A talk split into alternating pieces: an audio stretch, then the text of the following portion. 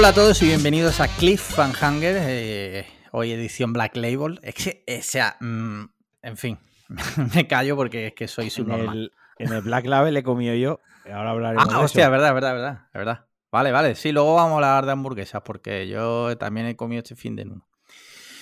Y bueno, como siempre estoy aquí con mi amigo Alejandro Marquino. ¿Qué tal? ¿Cómo estás? Pues a ver, ha pasado una cosa que ¿Qué ha pasado? ¿Qué ha llegaba, pasado? Tarde, llegaba tarde a, ca- a- a grabar. A grabar. sí. Eh, te comento, hoy he ido, como te digo, he ido a comer al Black Label, que es un sitio de hamburguesas bastante eh, contundentes, Sí, ¿no? Tú te has sí. estado y tal. Quien no lo conozca, pues bueno, el típico sitio donde las hamburguesas son copiosas, los Sí. nachos son copiosos. He tenido una comida contundente, ¿no? Y eh, después de comer me he ido a casa de un amigo, no voy a revelar su nombre, no vamos a revelar su nombre, a tomar un café con él.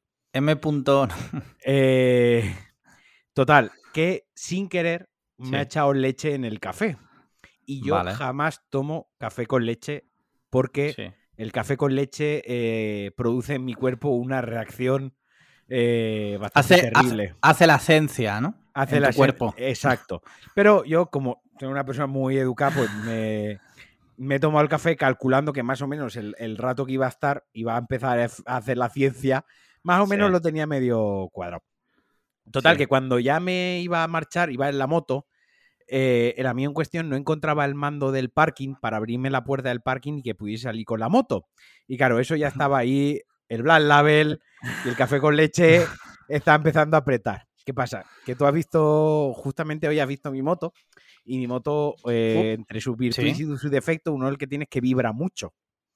Entonces, claro, Vale. cuando he arrancado la moto y he empezado a ir con la moto, eso ha empezado a vibrar y estaba mandando una serie de estímulos a mi esfínter, lo que viene Sí. siendo el músculo anal, que, no lo, que mi cuerpo no los estaba interpretando eh, como es debido, esos Vale. estímulos, esa vibración. La iba por la autovía con vibraciones constantes eh, y he llegado a casa y, vamos, desesperado, sudando en frío, eh, me he quitado el casco sentado en el, en, en el váter. O sea, Sí. eh, he pegado un, vamos, he pegado una cagada pistola que me has dicho, ya estoy listo para grabar. Y te he dicho, ya, pero es que no paro de cagar, por favor, espérame. Eh, ese es el resumen de mi, de mi día. Ese sido el día, resumen ¿no? de, de Vale, vale, sí. vale. Y de tu última semana, aparte de ese, de tal Pues, como ha ido la última semana, cuéntame. La última semana, pues mira, así relevante de información que pueda contar interesante, el sábado fui a tatuarme. Ajá. eh, es verdad, te vimos todos, te vimos todos los cojones en Los Instagram. cojones, sí, eh, porque además ta- me tatué una zona bastante sensible. Sí. De hecho, hubo un momento que el tatuador con la máquina de tatuar, con la bobina que se llama, con la bobina de la máquina de tatuar, pues eh, me estaba dando una vibración en los testículos, las cosas como son. Y ahora y- respóndeme a esta pregunta. ¿Te gustó? No, ¿O, dolía, dolía tanto que. dolía, dolía tanto que estuve, estuve siete horas tatuándome y acabé con fiebre. Joder, la verdad verdad, he verdad, pasado- He contaste, pasado un fin de semana muy, muy malo. Es la primera vez en mi vida que he pensado, como cuando eres joven y pillas una resaca muy grande, es la primera vez en mi Sí. vida que he pensado, no me vuelvo a tatuar en la puta vida, o sea, se acabó. Vale. Esta ha sido la última vez. Que es mentira porque no me he acabado el tatuaje, no pese a las 7 horas, no doy tiempo a acabarlo, así que tendré que volver dos o tres El- horas más. El tatuaje Pero- es el de Naruto, ¿no? Sí, el de Naruto, correcto. Eh, el de Aku- Akuna no Pepino. Akuna no Akuna no, Pepino. Pepino, sí. Y eso ha sido más o menos lo más relevante de mi semana, que hoy casi me cago encima yendo en la moto y que Buena. me tatué siete horas y acabé con fiebre. Vale, vale, vale. ¿Y tu semana qué tal? Que luego me Mira, que no te mira, mi bueno, me presento por si alguien no sabe quién soy. Mi nombre es eh, Alejandro, aunque mm, los que me conozcan lo harán por Alex Liam eh, o por Adolf Hitler. No, es broma. Eh, el caso es que este fin, eh, o sea, esta última semana bien. Este fin de semana, el sábado, fui al CrossFit que hice un entrenamiento especial que se llama Murph, Sí. que se hace todos los Memorial Day, que es el, el último lunes de mayo. Y se hace en conmemoración de un señor que murió en Afganistán, parece ser, y que hacía un entrenamiento durísimo. A ver, parece Entonces- ser, o sea, ¿murió en Afganistán o no? A ver, llevo tres meses, menos de tres meses Va- haciendo ah, vale. CrossFit, me ha pillado muy de nuevas, sé que van por ahí los tiros, ¿vale? Vale, vale, Eh, vale. Nunca tampoco- mejor dicho, nunca mejor Nunca dicho. mejor dicho. los tiros en Afganistán cuando al pobre Sí, sí, sí. le dieron. Y yo, eh, es un entrenamiento durísimo, empieza con una carrera de 1600 metros, luego prosiguen 100 dominadas, eh, 100 dominadas, eh, 100 flexiones y 300 sentadillas seguidas de una carrera de 1600 metros. Yo hice una versión más light para los que, ¿no? Porque se puede hacer de varias formas, yo lo hice más light. Ah, bueno, todo eso con un chaleco de 9 kilos. Ajá. Ese es, digamos, ese es el, El, el oficial, Sí. pero luego hay muchas adaptaciones, ¿no? De hecho, la mayoría de la gente en mi box lo hizo sin el chaleco Sí. y luego casi la mitad hicieron el adaptado que hice yo, que es básicamente la mitad, ¿vale? Sobre todo yo, es lo que te digo, llevo menos de tres meses, es in- yo, o sea, es in- inabarcable para mí, pero bueno, quería hacerlo, quería probar, probarme, quería probarme. Y la, bien, bien, bien, la verdad es que bien, fue, estuvo bien, estuvo bien porque lo terminé y todo en tiempo, o sea que guay, guay, guay, guay. Quitando eso, pues bien, el fin de semana, pues en pareja, tranquilo. El domingo fue el cumpleaños de mi mujer, fuimos a comer a un sitio así guay, un poco pijo, la verdad. O sea, el sitio bien, pero caro para lo que para lo que fue, ¿sabes? Son de esos sitios. Hay sitios que pagan mucho y dice, coño, ha merecido la pena. Mm, Sí. Y sitios que pagan mucho y dice, "Pff, la verdad es que no lo Pues yo, vale. pues yo qué sé, ya. Sí. He comido bien, pero. Sí, y en este caso comimos bien, pero para mi gusto el precio no era acorde a lo que allí se estaba. Era. Sí. No, es- no- no es la decepción del Pomodoro Pizza a 3 Eh, euros. exacto, que eso es un Pero- ya que te cobren pero- 3 euros por esas pizzas. Pero yo qué sé, ¿sabes? Yo si, si me gasto, a ver, hablando en plata, si me gasto 80 euros por comer dos personas eh, sin vino y sin nada, porque nosotros lo que bebemos son refrescos, yo Coca-Cola y mi mujer cerveza normal, pues coño, por 80 euros por pareja, la comida tiene que ser impresionante, en mi opinión. Y he ido, he ido a sitios donde por menos de eso he comido mm, brutalmente bien. Entonces, pues, en fin. Pero bueno, era un día especial, el cumpleaños de mi mujer, había que celebrarlo, así que nada. Y ya está, quitando eso, pues nada, hoy he desayunado contigo, que me has enseñado a Harley, que no lo había visto. Sí, cierto. Y guay, guay, guay. Bien, bien, bien. Pues Sí. muy bien. Sí. Y ya está. Pues nada. Pues ya Pues podemos mira- pasar a lo nuestro, ¿no? Sí, vamos a pasar, si te parece, a las preguntas de nuestros mecenas, que como no, eh, patreon.com barra podcast cliffhanger, si os queréis apuntar, eh, desde un eurito, podéis apuntaros. Mira, primera pregunta, Alejandro Cámara dice, dice, estoy ahora mismo en una reunión con los desarrolladores del curro y me preguntan si al actualizar los... Qué hijo puta. Dice, si al actualizar los productos y servicios en el back office también se actualizará en el support tool o si se bloqueará el dossier mientras el support tool esté abierto. Eh, a ver, es una pregunta. Lo que pasa es que no me siento capacitado. Esto. Yo, yo contesto sí. Sí, vale. Sí. Sí, sí, sí. Vale, vale. Pues sí, sí. Estoy de acuerdo contigo. Sí. ¿Vale? Venga, perfecto. Siguiente pregunta, Alberto Roque Pérez. Dice, muy buenas. En mi aburrimiento y merecido descanso de fin de semana. Bueno, merecido, pregunta, esa, una- es, una- esa es tu opinión. Dime. Deberíamos preguntar a nuestros abogados, ¿podemos decir los nombres y los dos apellidos de la gente por la política de protección de datos? Eh, pues buena pregunta. Habría que darle una vuelta a eso. Habría que darle una vuelta, sí. Bueno, Sí, sí, sí. continúa con la pregunta. Bueno, Alberto, Alberto R.P. dice: Muy buenas en mi aburrimiento y merecido descanso del fin de semana. Acabé viendo las imágenes que subía Marquino mientras se tatuaba y para mi deleite vi una hermosa poronga de regalo. ha traído cola, ¿eh? esas imágenes. Yo eh, nunca he querido hablar de ello, pero yo qué sé, las imágenes están ahí. ¿Qué queréis que os Sí, diga? Dice, no quedando ahí la cosa, en mi cabeza empezaron a sonar tambores acompañados de unos cantos tribales que decían, Aya, I a Sports Shenewing, perdón si no lo interpretaba bien lo que quería decir. Dice, y en ese trance, poseído por el auténtico foot, me di cuenta de que el señor Marquino estaba desaprovechando una oportunidad de monetizar tan lindo regalo. Dice, si os aseguraran una cantidad mensual de dinero fija, ¿por cuánto os abriríais un OnlyFans? A ver, lo he dicho muchas veces que Marquino y yo deberíamos tener un OnlyFans, no digo de sexual eh, explícito, pero así rollositos, así como eh, suculento, ¿no? Para que nuestros fans homosexuales, bueno, o mujeres también, eh, pues ¿Por se qué? deleiten con esas imágenes. Porque, o, ¿Y por qué solo homosexuales? ¿No pueden ser los bisexuales? ¿No pueden Bueno, ser también heterosexuales? O sea, venimos de grabar el que quizás ha sido el mejor episodio de, de todo Cliffhanger en el que eh, hablamos Sí, sí. de que no hay que etiquetarse, precisamente. Y ahora tú, en eh, llevas nueve minutos eh, simplemente esto para fans homosexuales. Nada, Sí. no. Pido disculpas para cualquier persona que se quiera deleitar con dichas imágenes. Exacto. Eh, pero bueno, respondiendo a tu pregunta, dice, eh, ¿por cuánto se abriríais un OnlyFans? Hombre, yo por menos de 3.000 pavos al mes no me dejo... No me dejo ahí enseñar las carnes. Pues yo creo que con que me diese 1.200 euros al mes lo haría. ¿Sí?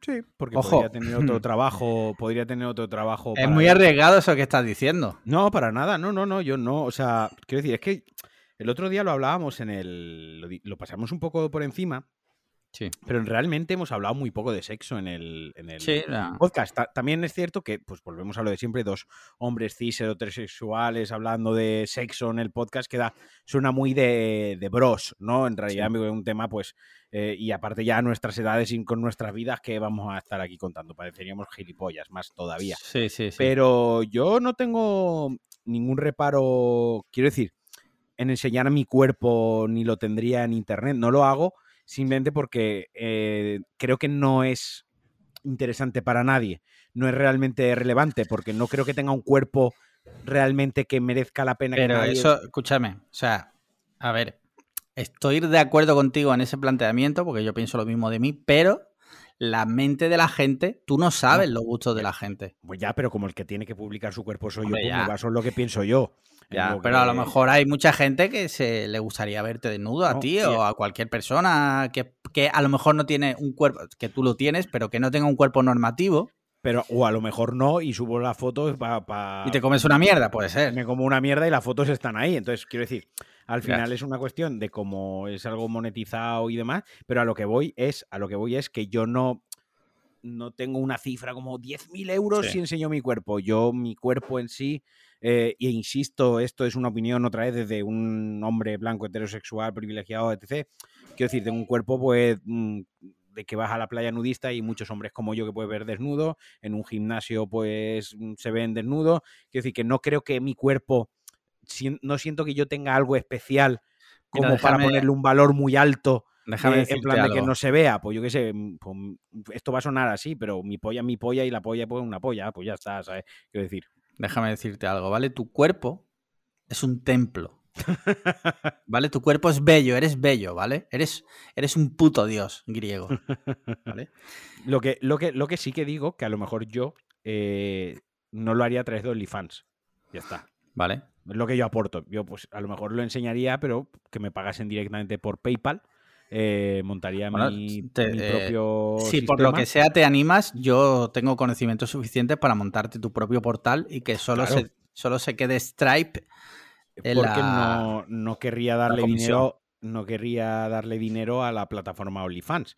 Ya está, simplemente es una cuestión, una convicción de principios, vale. pero no de no querer enseñarlo. Es a lo que iba. Vale, vale, vale. Bueno, pues ya sabéis, si queréis ver a Marquino, si queréis ver el tremendo ciruelo a Marquino, con el hashtag Marquino Ciruelo, inundáis Twitter y él ha dicho 1.200 euros. Ahí está, 1.200 euros. Ya tenemos, título, ya tenemos título para el podcast. La, cuestión es que eh, estábamos con el cachondeito de la foto. Yo no subí la foto con ningún tipo de intención porque como ya, me imagino. yo no le doy ningún tipo de, valor a, ese, a eso, ¿no? ¿no? Ni siquiera he prestado atención. Pero sí que es verdad que me, llegaron bastantes mensajes eh, incidiendo en ello y pensé, hostia, pues no debería haberla subido. Pero como ya la habían visto 500 y pico personas cuando empecé a ver los DMs, pues dije, pues ya too late, ya que se quede ahí, que se borre. Ya, ya ha llegado al ciberespacio. Ya, ya traumatizado, más de uno no duerme hoy, así que. Sí, sí. Mira, siguiente pregunta. Eh, José M.B. Porque además este es abogado. O sea, este nos puede buscar la ruina, pero en cero coma. Dice: Hola amigos, hoy no hay pregunta de pelea. A ver y permitidme que me ponga intensito un momento. El viernes termino, si todo va bien, una etapa académica muy importante y sobre todo larga, seis años. Para larga lo que tengo yo aquí. tenía que decirlo, tío, tenía que decirlo, tenía que decirlo. Si no lo digo, esto es como los toros, si no lo digo, se, se pierde. Se pierde. Bueno, ahora en serio. Dice, y sobre todo larga, seis años, y quería agradeceros el haber sido un ancla muy valiosa con el mundo real, un escape de estrés y la mejor vía que he tenido de desconectar. En días horribles de tensión y hartazgo, escuchar Cliffhanger es como estar en una terraza con amigos. Seguida así y muchas gracias. Joder. Joder, me emocionan estas palabras, la verdad. Sí, pero podría dar un, un tier más alto en el Patreon si tanto apoyo somos. Bueno, yo Bueno. simplemente lo dejo ahí. Esta persona, no voy a decir lo que ha dado, pero ha dado bastante, ¿eh? Lo sé, ya Dentro lo sé, que lo sé. cabe. Sí, sí, sí, sí. Oye, pues desde aquí, J. José M.B. Muchísimas gracias, la verdad, porque, bueno, parece que no, que estamos aquí siempre con las tonterías y que Marquino bloquea la mínima y que estamos siempre tal y cual, pero este tipo de cosas, evidentemente, nos hacen continuar. Por supuestísimo, es algo que nos llena, nos llena mucho. A mí Sí. por lo menos me hace mucha ilusión. Sí, sí, sí, sí, o sea que muchísimas gracias. Entonces, eh, ¿No hay pregunta? Dime. No, no hay pregunta. Entonces, No, en, no. realidad, en realidad no deberíamos haberlo leído. Ya, lo que pasa es que co- como no leo las preguntas antes para que sean más sorpresa, pues me encuentro no con esto colado. y ya la estoy leyendo. De hecho, la siguiente... Pero Me dime. estoy asustando un poco porque en mi línea de, de grabación yo no estoy viendo que se mueva la línea. La veo plana todo el rato. ¿Sí? No, yo sí veo que la tuya se Ah, mueve. se mue- ah, uf, qué susto. Vale, pues Sí. ya está.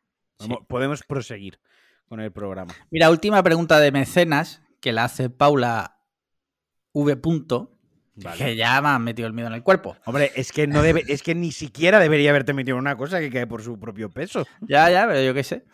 Eh, recordemos que Paula es eh, nuestra única mecenas mujer. Así que si quieres ser como Paula, si eres mujer y nos estás escuchando y te quieres empoderar y ser como Paula, entra en patreon.com barra podcast cliffhanger y desde un euro puedes ser la segunda o la tercera mujer mecenas. Joder, esto parece un info comercial. No, ahora en serio. Paula V. Dice, parece que ya estamos cerquita de acabar con las restricciones por COVID. Crucemos los dedos. Todo este tiempo que hemos estado encerrados o aislados sin nuestras rutinas ha hecho que os replanteéis algo sobre vuestra vida. Un abrazo para los dos. Me igual la sueno, igual sueno frío, pero la verdad es que no. A ver, yo lo primero que quiero decir es que os prometo que en el siguiente programa, en este no, en el siguiente programa, Alex Liam Sí. no va a decir ni una vez que os hagáis mecenas. No va a, a intentar convenceros. Por un programa estará. ¿Lo vas a hacer tú entonces? Tampoco, nadie lo va a hacer. O sea, será Vale. un programa free, eh, free info comercial. Vale. Segunda, a mí me gusta la pregunta porque replantearme cosas de mi vida como tal, o sea, yo he dado, joder, he dado un giro muy grande a mi vida en lo que es la pandemia, pero yo Sí. que me he dado cuenta, Sí. mm, esto lo estoy improvisando porque como bien has dicho, no, no leemos las preguntas antes de responderlas, así Pero es mejor así. eh, bueno, a veces no, porque me gustaría explicar esto bien y darle una estructura, pero bueno, lo voy a intentar conforme lo digo y espero no, no parecer muy imbécil. Como que me he dado cuenta Sí. que no necesito salir tanto, ojo con esto, Sí. como yo pensaba antes que necesitaba salir tanto, me explico. Yo antes sentía que si todas las semanas no hacía un plan, o si todos los viernes por la noche no salía a cenar, o todos los domingos por la mañana no había un plan, era como he desperdiciado el fin de semana, eh, la vida se me está escapando, ¿no? Sí. Y por, por desgracia, porque en realidad esto es una desgracia, por, por- por cuestión de las restricciones, me he tenido que quedar mucho más en, en mi casa, mucho más no, me he tenido que quedar en mi casa, pues como el, el resto de las personas, y me he dado cuenta que también, no quiero decir que ahora ya no es, no me pongo en plan de, no, yo ya no quiero salir, en mi casa estoy mejor, no, sino que me he dado cuenta también a disfrutar de ese tiempo dentro de mi casa, a disfrutar un sábado por la noche, irme a la cama pronto, por ejemplo, o un sábado por la noche verme tres películas, que ya lo hacía antes, pero antes a lo mejor me veía tres películas porque... En eh, modo depresivo, ¿no? en, en a lo modo, mejor. en modo, no he salido, no tengo Sí. plan, bueno, voy... Y ahora es como, bueno, pues a lo mejor sí me apetece salir, pero a lo mejor no, a lo mejor me apetece quedarme en casa y leyendo un rato, viendo... Esto de leer, yo sé que para ti es un concepto meme cerebro galaxia porque no, Sí. no lo practicas, pero hay gente que lo practica. Es que es una pérdida de tiempo. Vivimos en un mundo en el que el tiempo es te- dinero. tú te- claro, tú te esperas a la peli. Sí. Pero eh, respondiendo a la pregunta de Paula, sí, a mí sí que me ha hecho replantearme cosas y sí que me ha hecho darme cuenta de que quizás yo tenía ciertas prioridades y en mi putísima cabeza eh, la vida de una persona de treinta y pocos años, sin hijos, con trabajo estable y tal, tenía que tener un marco, ¿no? Sí. tenía que tener un- unas pautas para, para sentirme realizado y, y, me he dado cuenta de que no, de que puedo disfrutar tanto el tiempo cuando salgo como si un fin de semana no salgo, pues Mira. he aprendido a disfrutarlo de otra manera. Sí. Eso que, eso Eh, que no sé, no sé, no sé si me he explicado sí, bien sí, y no sé has- si le he te dado bien. una estructura correcta. Mm, Pido disculpas a los oyentes y a Paula que ha enviado en concreto la pregunta si no lo he estructurado bien. Ojalá me lo hubiese podido preparar, lo hubiese explicado mejor, pero bueno. Mira, eh, eso que comentas tiene, no sé si sabes, eso tiene un nombre, se llama FOMO, que significa en inglés eh, Fear of Missing Out, o sea, miedo a perderte algo, ¿no? como imagínate, típico que cuando eras más joven, que salían tus colegas, tú no habías salido y al día siguiente te decían, joder, chaval, la que liamos anoche, fuimos con unas tías o acabamos en no sé Pues, dónde. Pues Ese- mira, Eso es súper común. va por ahí, tío. No, Sí, yo, sí, no no. sabía, yo no sabía el término anglosajón, porque Sí. como sabes, yo, pues ni para Tú bien ni para hablas espa- español y valenciano. Y sí, yo ni para. No, valenciano y español, para tocarte los cojones. Eh, ni para bien ni para mal. Sabes que estoy muy fuera de todo ese Sí. rollo de, de palabras anglosajonas, de acrónimos y de. ¿No? Hace poco me. Hace poco, hace dos semanas, me enteré lo que significa woke, la cultura woke. Sí. O sea, yo. Bueno, recordemos que te lo definí, que a, a nuestro Sí. amigo Paco le hizo mucha gracia. Woke, gente a la que no le hacen gracia los chistes de mariquita. O sea, esa fue la definición que me diste y con lo que se me ha quedado a mí en la cabeza que me parecía algo terrorífico. O sea, o sea, fue una cosa como lo ignoré y luego lo, lo googleé yo y ya me informé Y te enteraste bien, ¿no? Y me enteré bien, ya. Pues mira, a lo que voy, día... a lo, a lo que voy es que, por ejemplo, lo que tú dices, pues es, es un poco, yo no sabía ni que eso existía, el FOMO este de los cojones, eh, pero era un poco eso, ¿no? Y, y- y creo que he aprendido un poco a estar un poco más a mi bola, a que no me importe estar a mi bola, a que si no salgo, a que si no estoy en todos los planes, a que si no subo eh, fotos de restaurantes Sí. guays todos los fines de semana en Instagram, ni una foto en el sitio más guay si estoy 15 días sin publicar, sin contar, al- a que me dé todo un poco más igual. No, insisto, no quiero que esto se interprete como ahora estoy en una escala. Ahora eres eh, guay, ¿no? Sí. eh, no, he ascendido a un plano astral por encima de vosotros, mediocres mundanos enganchados en las redes. No, no va por ahí. Va simplemente, pues que mm, me da cuenta que yo quizás tenía una cosa metida en la cabeza y que no era del todo correcta. Y ahora soy más feliz. Mira, un día que, que cuando vuelva Margot, que eh, la verdad que hemos recibido muchas felicitaciones por ese episodio, quitando... Bueno, en realidad nadie se ha quejado.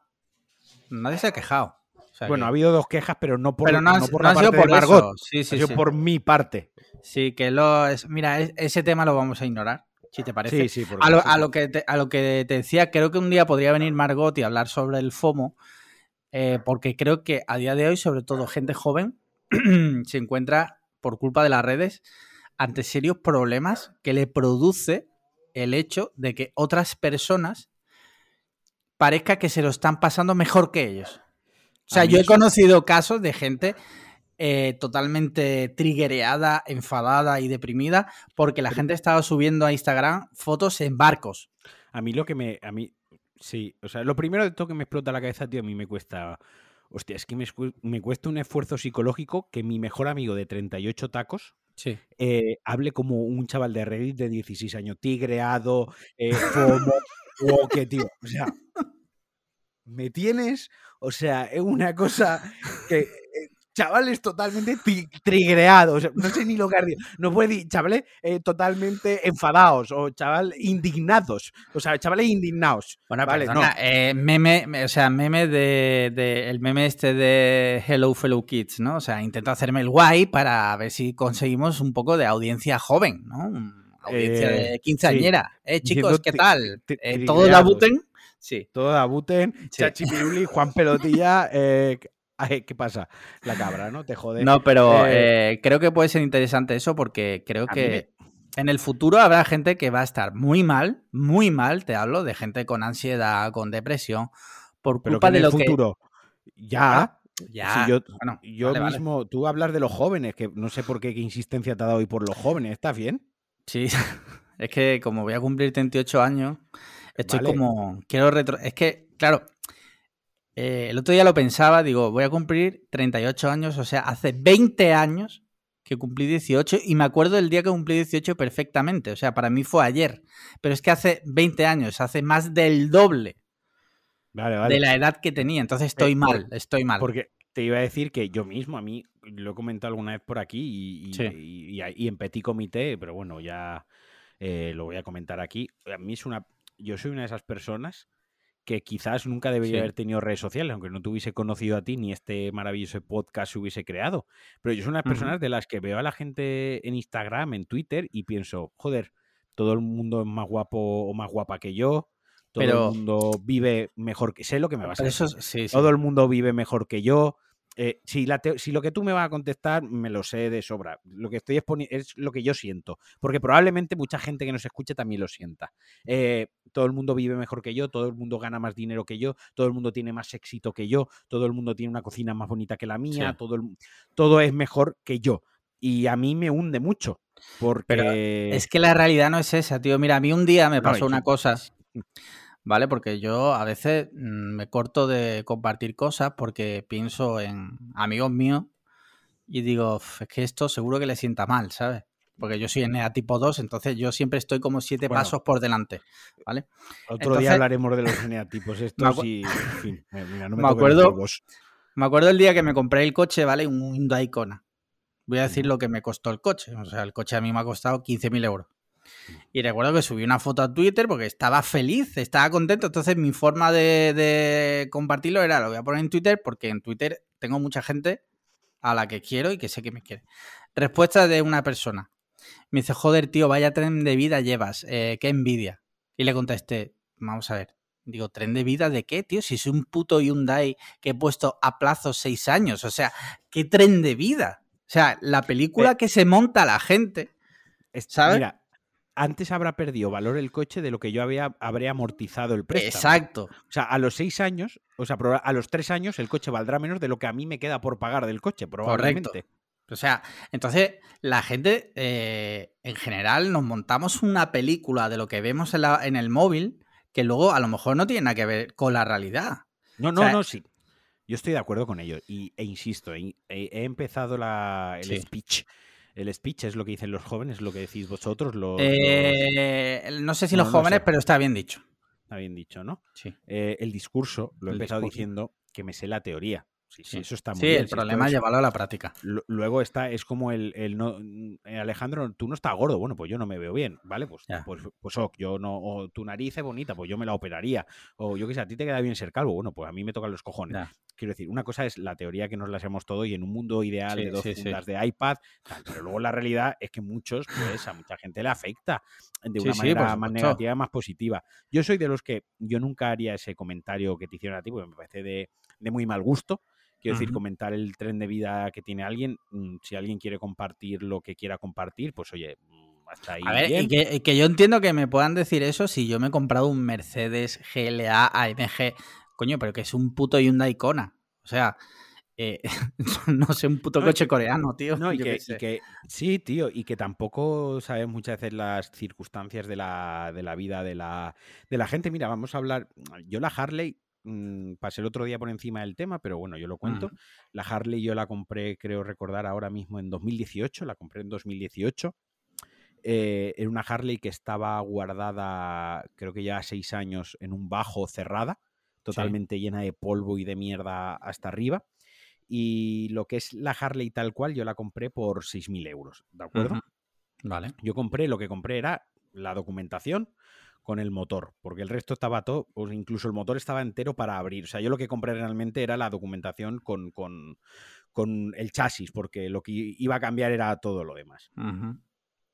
Y yo he pasado tres años que, que la moto, pues tú la has visto ahora, tres años sí. después, la, la- la estoy empezando a gastar mucho ahora.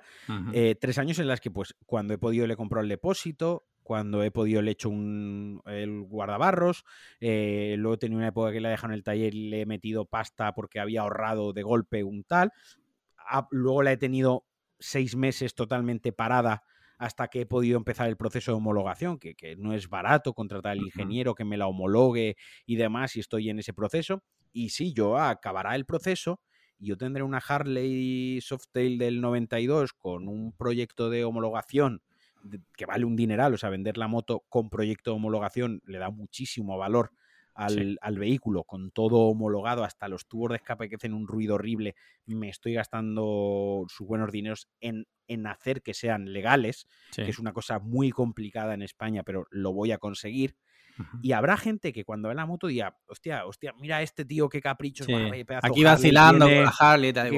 una Harley que, vamos, se puede googlear ahora mismo. Si tú googleas aquí fácilmente mientras hablamos, pon Softail. 92 eh, y más o menos puede, si las que están ya arregladas puedes oscilar más o menos en los precios en los que se ven, ¿no? Eh, la gente, hostia, este... no, no, perdona. Es que mm, vendí la que yo tenía anteriormente con el cash que saqué y un poco que tenía ahorrado, compré una que estaba metida en una planta baja llena de mierda hasta arriba. Se pasó cuatro meses, tal cual la compré, se pasó cuatro meses llena de mierda hasta que pude empezar a trabajar en ella. Luego se quedó desmontada en cajas casi un año hasta que la pude empezar a ensamblar. Luego empecé a comprar piezas y llevo tres años así. Entonces, claro, tú no sabes la Harley si yo he ido un día y he soltado a mocho 20 mil pavos y toma la Harley, qué guapa. O si llevo 3, 4 años esforzándome por tenerla. Quiero decir. lo que mm, está claro es que, mm, y si quieres, vamos resumiendo, lo que tú ves a través de la pantalla, o sea, mm. la, imagen que tú te crees, esa imagen te la estás creando tú. O sea, no significa que tú sepas lo que hay detrás de eso. O sea, detrás de una persona en un barco, que yo, por ejemplo, no, la verdad, no. Me encantaría montarme un día en un barco. Si algún oyente tiene barco, que me invite, porque no pues a lo mejor esa persona eh, está fatal, su padre está mal, eh, tal, y a lo mejor ese día ha cogido, se ha subido al barco y es, ese mes es su único desfogue ha sido montarse en el barco. Yo qué sé. Lo que te quiero decir que, joder, cada uno tenemos. Lo que no va a poner uno a lo mejor en redes sociales, aquí con mi padre, que le van a operar a corazón abierto. Ahí está. Eh, o sea, la gente pone las cosas buenas. Mira, entra ahora por casualidad. Sí, está, está mirando. 13.500, 12.000. Mira, una del año 94, o sea, dos años menos que la mía, eh, con más kilómetros que la mía, y no es no tan bonita, pues más fea que pegarle uno, pata unos cojones. Ya son 15.500 euros. O sea, quiero decir, a poco que me esfuerce yo mi moto y la moviese bien, pues le podría sacar su, su buen dinero, ¿no? Quiero decir, y no es que yo, pues es eso, que a base de esfuerzo, como una hormiguita. Sí, sí, sí. Poquito a poco. Poquito a poco, ya está. O sea, no tiene otro. Y tengo un coche de, de 12 años casi. Claro, quiero decir que, que, ya está. En fin, que en la medida de lo posible intentad trabajar vosotros en crecer como personas, vosotros, en ser mejores personas, vosotros, por y para vosotros. Y ya está. Lo que hagan los demás y, te digo una cosa, y alegraros por, las cosas buenas que le pasen a vuestros amigos. O sea, alegraros siempre por eso. O sea, no seáis envidiosos. o sea, en la medida de lo posible, trabajad en eso porque ya veréis que vais a crecer muchísimo como personas. Y, luego no, eh, y luego hay gente. Eh, no, también hay que tener en cuenta en Internet, es muy importante en Internet, a quienes tomamos como ejemplos y como referencias. Muchas veces, porque a veces cogemos a personas como referencia equivocadas en el sentido de que, pues a lo mejor por nuestro estatus, nuestra clase social, nuestro poder adquisitivo, nuestras circunstancias, eh, tomamos unas referencias que nos son inalcanzables para nosotros, ¿no? Y, al final, cuando tú coges una referencia, acabas comparándote, ¿no? Porque para, eso es una referencia.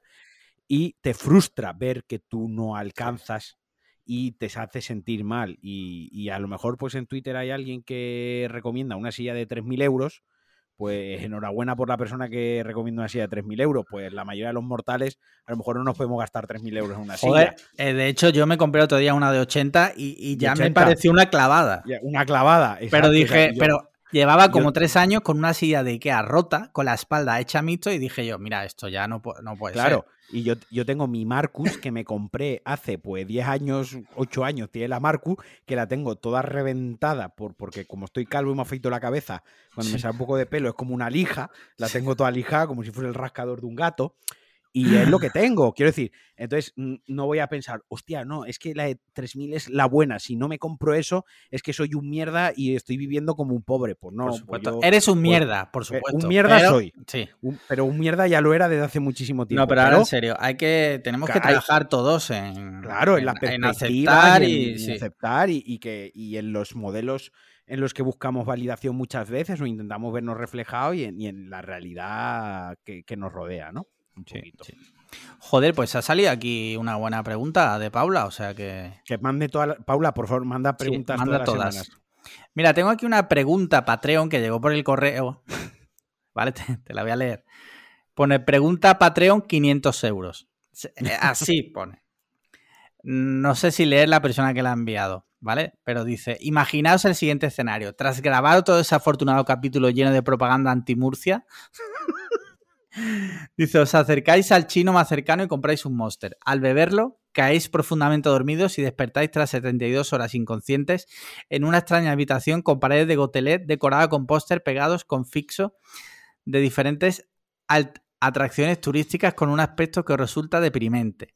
Y hay un fuerte olor a naranjas. En ese instante llaman a la puerta y los dos os giráis y veis entrando al, mismísimo J. Turpin de traje y con dos guardaespaldas, sonriente. Os dice que la vida ha acabado. Dice, os dice que la vida ha acabado tal y como lo conocíais, que ahora el presidente de un gobierno dictatorial y que ha trasladado la capital a Murcia. Además, ha secuestrado a todos los integrantes del grupo de Telegram y os ha puesto a vivir en la misma urbanización alejado de vuestros seres queridos. La única condición para que os deje libres es que llevéis entre los dos una cuenta de Twitter sobre turismo de Murcia y mínimo tenéis que escribir 1500 palabras al día sobre su cultura y sus gentes. ¿Qué haríais?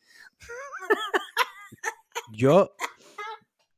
A ver, es que mandáis...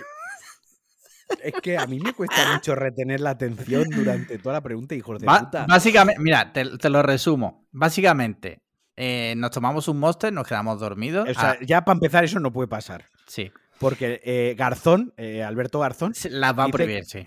la va a prohibir porque dice que tomamos demasiado monster. Sí, sí, sí. La verdad que se están coronando. Ahora hablaremos, hablaremos de eso. nos quedamos dormidos, nos despertamos y ahora Turpin es el presidente del gobierno, es un dictador eh, nos ha puesto a vivir a todos los del grupo de Telegram en una urbanización y la única condición para salir es que tenemos que llevar tú y yo la cuenta de Twitter de Cultura Murcia, por, por ponerte un ejemplo, y tenemos que escribir al día 1500 palabras. ¿Qué haríamos? Me quedo en la urbanización. Claro que le No pienso decir ni una sola cosa buena de Murcia. Claro, me quedo en la urbanización y el grupo de Telegram que se pegue fuego. O sea, quiero decir. No, no, el, grupo de Telegram. Eh, tienes que convivir con los del grupo de Telegram. En la ah, convivir con los de Hombre, claro, vivimos, todos en la misma urbanización. Ah, los mato a todos y me quedo en la urbanización yo más ancho que, nadie. vale, Los mato a todos, no escribo una mierda de Murcia y, luego matas al presidente del gobierno. Y mato a Turpín porque eh, creo que sería el dictador que menos impone, que, que no puede imponer nada de miedo. O sea, mm, cero cero respeto me impondría, lo siento. O sea. Mira, ya dos preguntas, que llevamos casi una hora aquí respondiendo preguntas. Dice. Mira, precisamente eh, J. Turpin, que se ha cambiado el nombre en Twitter a el Triceratops, Triceratops Corredor. Ahí es que como, a ver, escúchame. Las cabezas están mal pero ¿cómo me va a infundir respeto un dictador que se pone en Twitter el Triceratops corredor con treinta y pico años? Es el eh, Twitter de, es el, es el nombre de su newsletter, el Triceratops corredor. Eh, no sé. Los Triceratops no corren, ¿no? Son lentos, ¿no? Triceratops no existen, tío. Bueno, eso aparte, pero existieron en su día. Pues sí, existieron en su día. Bueno, mira, dice, pregunta para el podcast, por si tenéis que rellenar.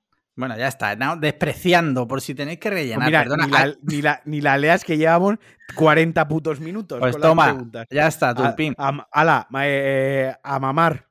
A mamar polla de triceratops. Pero, sin embargo, sí te voy a leer la siguiente de David Evo. Dice, buenas, no sé si llegaré a tiempo para el podcast de hoy. Y si no, ya queda aquí para la próxima. No, llegas, llegas. Porque hemos quitado la de Turpin. Dice, antes de nada, agradeceros de corazón los pedazos de programas que os marcáis. Ya soy mi droja de cada miércoles o jueves cuando os escucho. Seguid así, que os lo merecéis. Bueno, muchísimas gracias, la verdad. gracias. Como siempre. Dice, mi pregunta va sobre plataformas de vídeo bajo demanda. Si solo pudierais tener una, ¿con cuál os quedaréis y por qué? Últimamente hay tanta variedad que no sé qué elegir. Gracias de nuevo por sacarnos una carcajada cada semana. Ah, o sea, una carcajada, o sea, que os reís de nosotros. Una O sea, vez, además, solo se- o sea, sí, sí, sí. dos horas de programa, solo una carcajada. Espero que la, la elijáis bien donde gastáis la carcajada. Eh, a ver, yo, la, la estrategia ideal, si solo podéis elegir una, porque, bueno, pues porque económicamente no podéis pagaros varias, es que os cojáis y cojáis una cada mes. Y ese mes a fuego con esa plataforma y, y guardéis cosas para ver. Que solo en un mundo imaginario donde Turpin es dictador y solo puedes elegir una y tal y cual, pues yo creo que me quedaría solo con HBO. Vale. Porque creo que tiene la mejor. No tiene tantísima cantidad como Netflix, pero es que, mm, la verdad, se ha dicho. eh, Vale, vale. La calidad es muy superior, la de HBO. HBO. Vale. ¿Y tú? Pues yo me quedaría con Netflix, tío. Ah, sí. Sí. Porque Eres- me la paga, porque me la pagas. tú. Ah, claro, claro, claro. Me sale gratis. Sí, sí, sí. es que menta- esa, esa, Mentalidad es la esa es la mentalidad tiburón. La Sí. mentalidad ganadora no es si no os podéis permitir una, vais cambiando y a fuego cada vez. No. La mentalidad es la que os pague vuestro colega. Ya está. Sí, sí, sí, sí. Ya está, Bien, o bien, sea, bien, bien. Bien dicho. Yo soy, dicho. yo soy de esa gente que cuando me invitan a algo, no le pongo pegas, tío. Porque hay que ser educado en la vida. Haces bien, haces bien. Mira, una anécdota, un primo mío que trabajaba en la empresa familiar hace muchos años. Fueron a un trabajo y un cliente les dio 50, bueno, 5.000 pelas de la época cada uno. Eh, a cada trabajador, ¿vale? Era un, Sí. señor pues, que tendría dinero y como agradecimiento, ¿vale? Y mi primo, Hombre, dinero tendría, si no, no se lo hubiese podido dar. Venga. y mi primo coge y con un poco de falsa modestia le dice, no, hombre, no, esto es mucho dinero. ¿Sabes lo que hizo el hombre? Le quitó el billete. Y le dijo, y le dijo, la próxima ya verás cómo no te parece mucho. Lección aprendida. Lección aprendida, sí, sí. O sea, sí, si sí. te dan 5.000 pelas, tú cógelo. Claro. Cógelo. No seas gilipollas, cógelo. Mira, a las únicas dos personas a las que a mí me ha costado coger dinero y he cogido el dinero totalmente obligado, Sí, porque me obligaban a coger dinero, es a mis, a mis dos abuelas. Ya. A las únicas dos personas a las que yo rechazaba dinero, pues porque eran mis abuelas y yo, pues, Sí. oye, pues abuela, no hace falta, ¿sabes? Sí. Eh, pero ellas insistían. Al resto de gente que en algún momento de su vida Tú coge y el me ha dado caso, me han ofrecido dinero, yo me he callado la boca y lo he cogido y he estado súper, súper agradecido. Claro. Sea un euro, que sean 100. Yo agradecido. Ya está, Siempre. cállate la boca. Siempre, siempre. Mira, yo una vez me negué a coger un dinero. Te voy a Porque contar. eres E- NA tipo no cojo dinero. No, no, no. Mira, estaba un día en el taller y de repente veo que aparcan ahí unos guiris con un coche que venían de, yo qué sé, ingleses, belgas, no, no tengo ni puta idea, con la rueda pinchada. Eran dos personas mayores y los veo que la verdad estaban pasándolo mal porque hacía mucho calor. Entonces salí fuera y les ayudé a cambiar la rueda. ¿Vale? Porque Sí. no sé, en ese momento pues me salió así. Y cuando termino el hombre me va a dar 20 euros. La verdad me, me- me sentí como ofendido porque, y le dije, no, no, no, de verdad que no. El hombre insistió, digo, que no, de verdad. O sea, yo esto lo he hecho pues porque, no sé, me gustaría que si algún día eh, mi madre o mi padre les pasara algo parecido, que hubiera alguien dispuesto a ayudar, ¿no? Creo que, Te ofendió tanto, te ofendió Sí. tanto, que los que maté. te has. ¿no? Que te has referido a ellos de manera despectiva con el término guiri cuando podías haber dicho turistas. O sea, la tienes tan adentro por esos 20 euros que pudiendo decir, habían unos turistas eh, que habían tenido un problema, has dicho unos guiris británicos o holandeses, Sí, así, sí, o sea, la tienes adentrísimo con eso todavía. sí. No, pero, pero en serio, y le dije que no, de verdad. O sea, yo esto lo he hecho, me ha salido así. O sea, a lo mejor si en otra situación parecida, a lo mejor no lo hago. Pero me salió así, lo hice y ya está. A mí, a mí por, mi, por mi trabajo, Sí. Eh, no sé si qué impresión voy a dar contando esto, me da igual, pero yo creo que quien tenga dos dedos de frente me, me va a entender. Por mi trabajo, bueno, pues durante una época de mi vida profesional eh, traíamos muchísimo, aún pasa, pero traíamos muchísimos, muchísimos coches de Estados Unidos, sí. de gente de perfil ejecutivo que vivían, sobre todo españoles que vivían en Estados Unidos, pues trabajadores para multinacionales que tenían sede en Estados Unidos y a lo mejor pasaban tres, eh, tres años allí, ¿no? Y cuando volvían, pues se traían pues su Ford Mustang o se Sí. traían su pedazo cochazo Pepito los palotes, ¿no? Y era gente, pues, oye, de un perfil business execu- executive con Executive, bastante, sí. con bastante dinero, gente muy pudiente, ¿no? Tipo Ángel Jiménez. Exacto. Eh, entonces, cuando venían, pues yo descargaba el coche y pues a veces me decían, oye, ayúdame a poner las matrículas, ¿no? Y yo ponía las, les ponía las matrículas y tal, y yo, pues claro, yo tenía un yo iba vestido de almacén, pues, pantalones laboral, de, laborales de estos llenos de grasa hasta arriba, las manos sucias, una zapatilla, unos zapatillas, zapatos laborales reventados, ¿no? Y, y, la mayoría de ellos eh, les ayudaba y tal, me dan 5 euros, me dan 10 euros, y yo sé que me lo daban un poco en plan, eh, venga, toma, 5 eurillos, ¿no? Que me has puesto la matrícula. Pero ¿sabes lo que hacía yo? Yo me callaba y cogía los 5 euros. Sí. Porque eran 5 euros, porque ese día me iba a casa con 5 euros más de los que, con, los que había llegado al trabajo. Que si ese quería pensar que yo era un matado que estaba ahí poniendo la matrícula y que con 5 euros ya tal, pues yo qué sé, tío, si eres un gilipollas, tampoco voy a cambiar yo por no aceptarte los 5 euros, ni me voy a poner a discutir ni a explicarte eh, cosas de la vida. O sea, si eres un clasista y eres medio, medio tonto, pues lo vas a seguir siendo, eh, te los coja o no. Así que yo pues me callaba, los cogía y me los guardaba. Y pues hiciste bien, hiciste bien. Y no, no me pasé ni una vez ni dos, ¿eh? Y, y tal. Vale, pues mira, con esto ya terminamos la sección pregunta y respuesta. Eh, y pasamos, mira, tengo aquí un tema que ocurrió el otro día. Te voy a leer el titular, ¿vale? Venga. Lamentables insultos machistas a una árbitra en un partido de Benjamines. La Federación Catalana de Fútbol ha abierto expediente y ya está investigando los hechos, por lo que esta árbitra de 20 años recibió este vergonzoso trato. Y los insultos eran tipo, con la escoba y el recogedor, bla, bla, bla, bragas a 3 euros, a un euro guapa, o riete hija de puta. Eh, te, voy a decir una cosa. Yo, a esta, bueno, para empezar, a esta persona la metía una semana en el calabozo. eso, para empezar. ¿Qué, persona? Porque no sé si. No me ha quedado padre, Un padre. Vale, eh, vale. Sí. un padre. Yo a esta persona haría una cosa. Primero, una semana en el calabozo, pero, o sea, automáticamente, porque esto, es, esto tiene un nombre, esto es un delito de odio. Porque le está insultando única y exclusivamente por ser mujer. ¿Vale?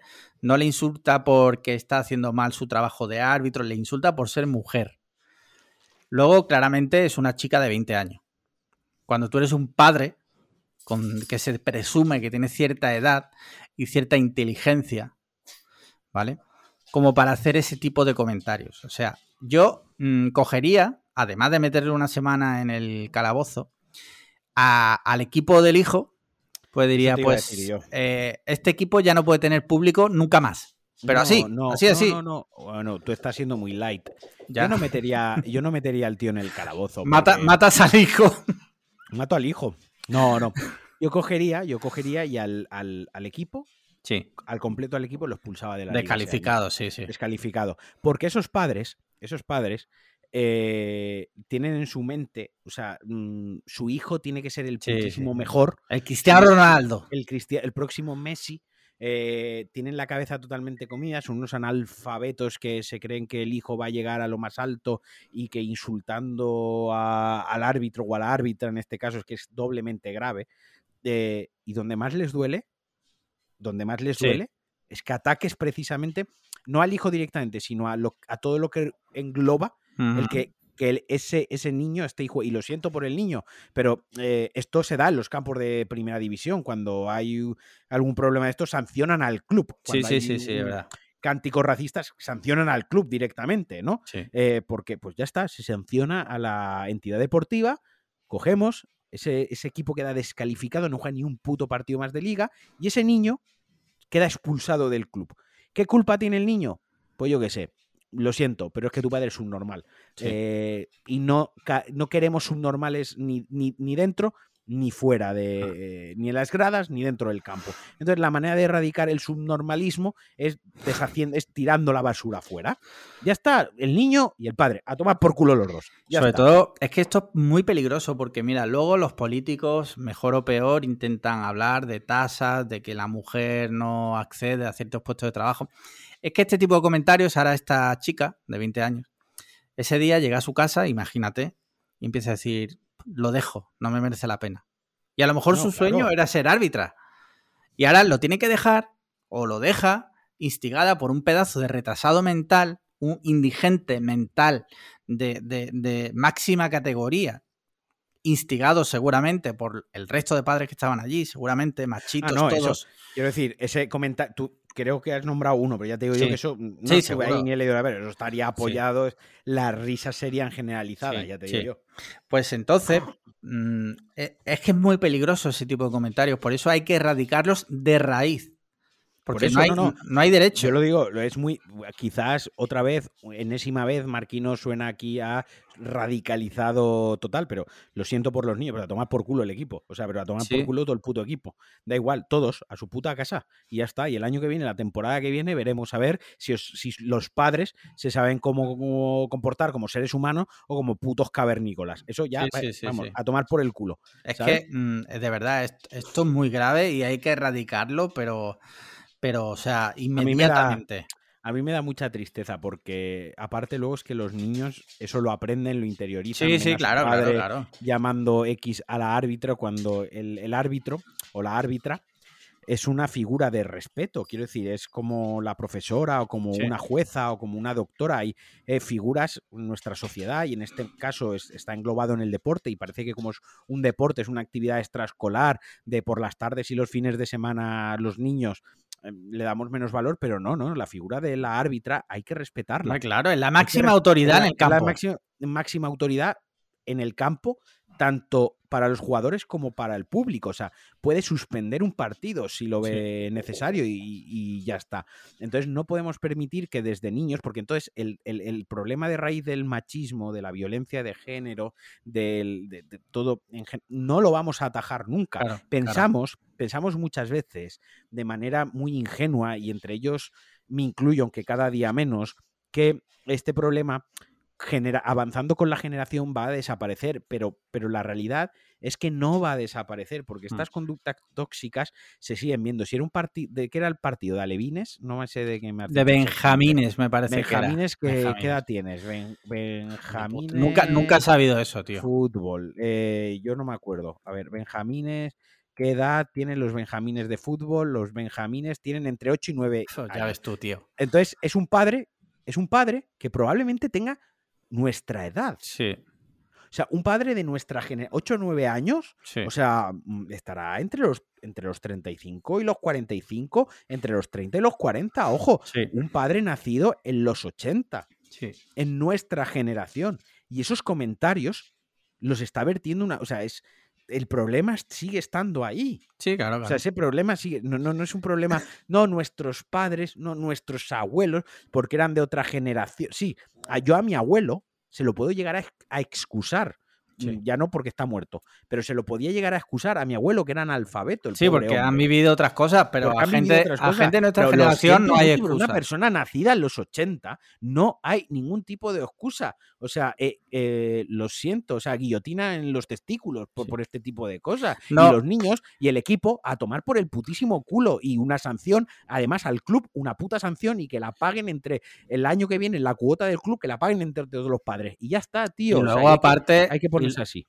Y luego, aparte, nosotros como sociedad, eh, el rechazo absoluto. O sea, si estás ahí y lo ves, si no dices nada, eres parte de- del problema Bueno, también. eso aparte también, sí, sí. O Eso... sea, no podemos mirar para otro lado. Si tú estás en un sitio y de repente hay una persona haciendo esos comentarios, tú le tienes que coger y decir, tú eres un gilipollas.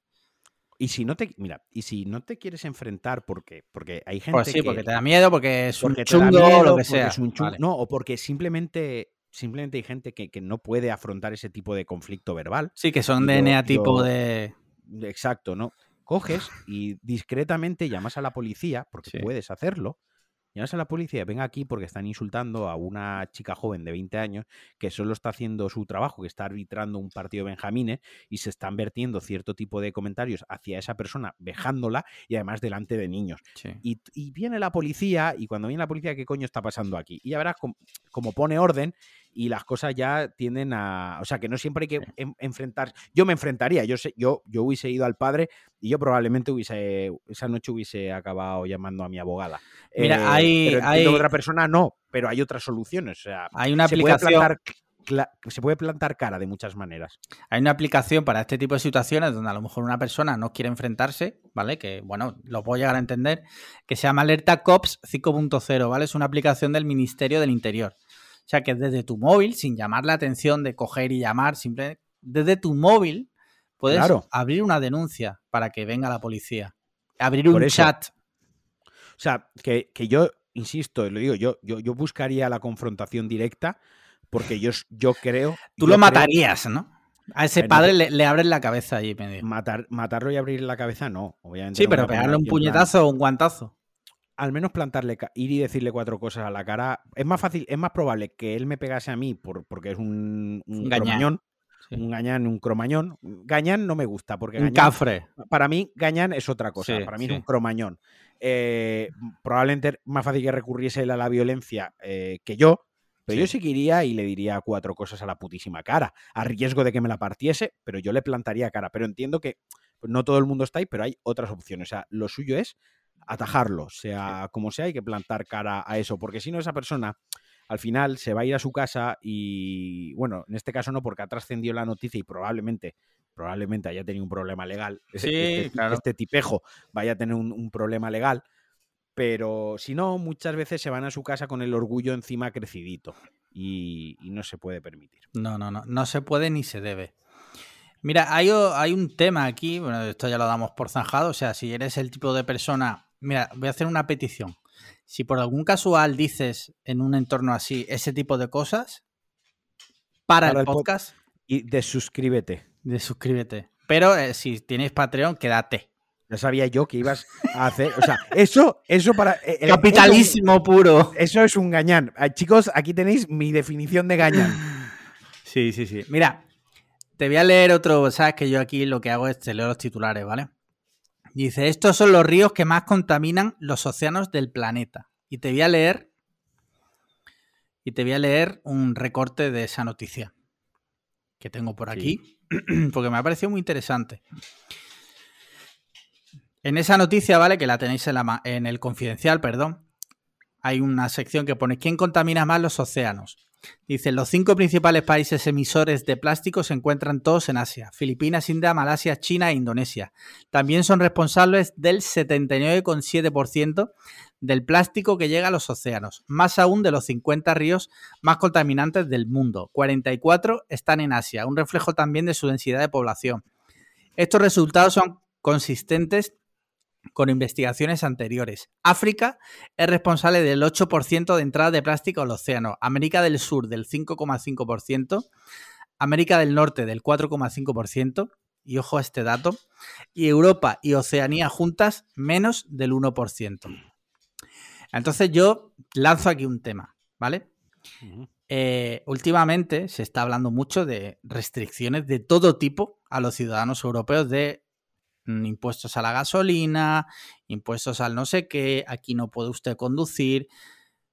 Y ahora resulta que nosotros, ojo, que está bien eso, ¿eh? O sea, yo me siento, me siento bastante orgulloso de que Europa, el sitio donde vivo y, tal, solo eche al mar un 1% del plástico que llega a, los océanos.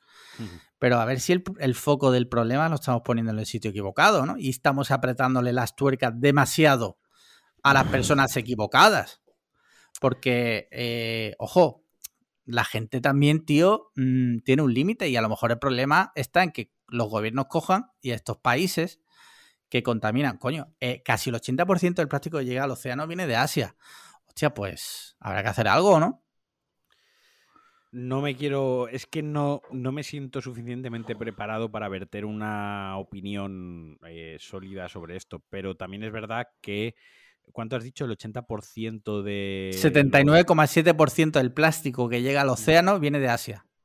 Ya, pero también la mayor cosa, la mayoría de las cosas de consumo ya se fabrican allí. Se fabrican en Asia. Entonces, al final, de manera indirecta, sí. parte de ese 79%. Somos responsables. Si, somos, si se hace un estudio exhaustivo y no nos quedamos con el titular.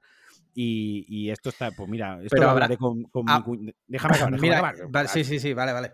Eh, hablaré con mi cuñado y me informaré un poco más al respecto, pero probablemente ese impacto también venga dado por lo que yo te estoy diciendo, porque hay muchos centros de producción deslocalizados de Europa en Asia para bienes de consumo que disfrutamos en, en Europa, por lo tanto esos residuos se generan allí y esos residuos se vierten allí. Entonces, por eso te digo, me cuesta un poco decir, oh, eh, la postura de no, los europeos quizás no somos el problema, fijémonos un poco los más en, Asia y que los gobiernos, bueno, creo que tiene muchos matices, no me veo capacitado porque no soy un experto en, en la materia. Me parece buen punto. Simplemente la, la, la, reflexión que lanzo es que creo, pues eso, que, que muchísimo producto de consumo básico y no tan básico de Europa se producen en Asia y probablemente eso deje una huella de plástico que los conduzca hasta Asia y de ese 79% quizás nosotros también seamos en parte culpables.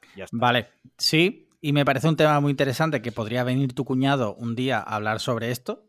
La verdad que bastante top. Pero, o sea, estoy de acuerdo contigo, pero eso no quita, eh, o sea, eso no es contrario a lo que yo te digo. Porque lo que yo te digo también, que habrá que atajar también ese problema. Vivimos en un mundo capitalista brutal donde, seamos sinceros, Apple saca un reloj cada año. Y eh, nadie necesita cambiar el reloj cada año. Y yo sigo gente en Twitter que cambia de reloj cada año. No hay ninguna necesidad. No hay ninguna, o sea, no la hay. No, no lo... O sea, te doy la razón en no hay ninguna necesidad de cambiar de reloj cada año, pero me siento mal y honestamente me siento mal, es una cosa que me incomoda, eh, que yo ahora me, me ponga aquí a, decir no hay necesidad de cambiar de iPhone cada año, no hay necesidad de comprar una camiseta básica cada mes ni unos pantalones cada dos meses, porque la moda, el mundo textil contamina muchísimo. Y que yo hace 25 minutos haya contado que tengo una Harley del año 92 que tal y como lo arranco tira un humo negro mm, del carajo. No, y como un montón de carne que también deja una huella de CO2 impresionante. Pero todo eso, todo eso, ojo, todo eso habrá que revisarlo. Bueno, o sea, yo solo digo. todos y hacer un, consumo consciente, todos. Yo solo digo que quien, quiera verter, quien quiera verter una opinión o quien quiera hacer un speech sobre el tema, mm, tirando para un lado, tirando para otro, me, parece estupendo. Lo que hablo es de mí y que yo no me siento cómodo porque creo que hay un punto de hipocresía si yo, si yo hablo. Pero ojo, si yo me pongo en plan. No, no, estoy de acuerdo contigo, no es hipocresía porque tú estás siendo consciente. Tú estás siendo consciente. Y yo lo que. Y esto lo hemos hablado una vez. no, digo que sería hipócrita si, si hago el speech. No hacer el speech es, es ser consciente. Pero yo qué sé, tío, tenemos todos que revisar. Mm, la verdad que vivimos en un mundo loquísimo. O sea, eh, yo cuando empezó lo del coronavirus, dije, hostia, la verdad es que esto va a venir bien, entre comillas, porque sí es verdad que pienso que el mundo va a una velocidad tan brutal en cuanto a consumo que yo no sé, y de hecho ahí están los estudios que lo dicen, eh, se consume en general tanto de todo que prácticamente es inabarcable. A ver, bien es cierto que la Tierra en general, el globo terráqueo, eh, gracias, entre comillas, muy entre comillas, a la pandemia, ha, sanado. La Tierra está, como el meme ese, ¿no? De la Tierra está sanando. La Tierra está sanando. Suena a meme, pero es cierto. O sea, ha, habido, ha habido menos vuelos de aviones que, contaminan bastante. Ha habido menos, menos movimientos de buques, menos movimientos de seres humanos. Joder, nada más que... Nada más que hay que ver a las dos semanas de que España está cerrada, los jabalíes andando por los pueblos porque la naturaleza era como de repente... En fin, es verdad que es un tema muy jodido y me gustaría que viniese tu cuñado y que aportara su punto de vista como... Ahora, ahora mismo no puede porque está con la tesis doctoral que la presenta incoming y cuando la presente y ya sea doctor, lo traeremos para celebrarlo y que, que hable un poco. Cuando, cuando él pueda, porque por suerte o por desgracia no es, un tema, no es un tema que se vaya a resolver mañana mira, ni es un tema sencillo, ni es un tema del que estemos capacitados para hablar como todos los temas que tocamos. Ni, ni tampoco es un tema que sea A o B, que tiene muchísimos matices. pero como somos muy afortunados de que tú y yo no, no somos especialistas ni demasiado listos en nada, pero estamos rodeados de muy buena gente, exacto. eh, pues traeremos, lo traeremos para que, para que hable Vale. un poquito mejor. Vale, vale. Mira, bien, bien visto, bien visto. Solo que he visto hoy la un noticia. Un momento, un momento, porque tu audio no lo voy a poder arreglar. ¿Qué está sucediendo en tu casa? Dale un contexto a los, el- a los oyentes para todo el ruido que llevan oyendo como 15 minutos y que yo no voy a ser capaz de, de Es que arreglar. Paloma está preparando a los perros para salir y mis perros, cuando van a salir, o sea, no te puedes imaginar, o sea, se vuelven locos. Como tengo parqué, las uñas de mi perra, sobre todo, parece que un tablao flamenco.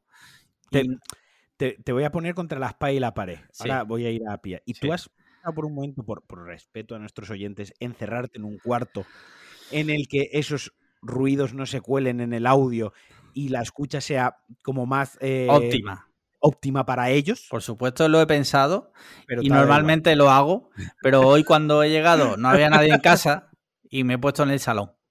Vale, vale, vale. Entonces, desde aquí, desde este pequeño atril que, que me, que me proporciona nuestro podcast, pido disculpas si los, el audio no es de la calidad.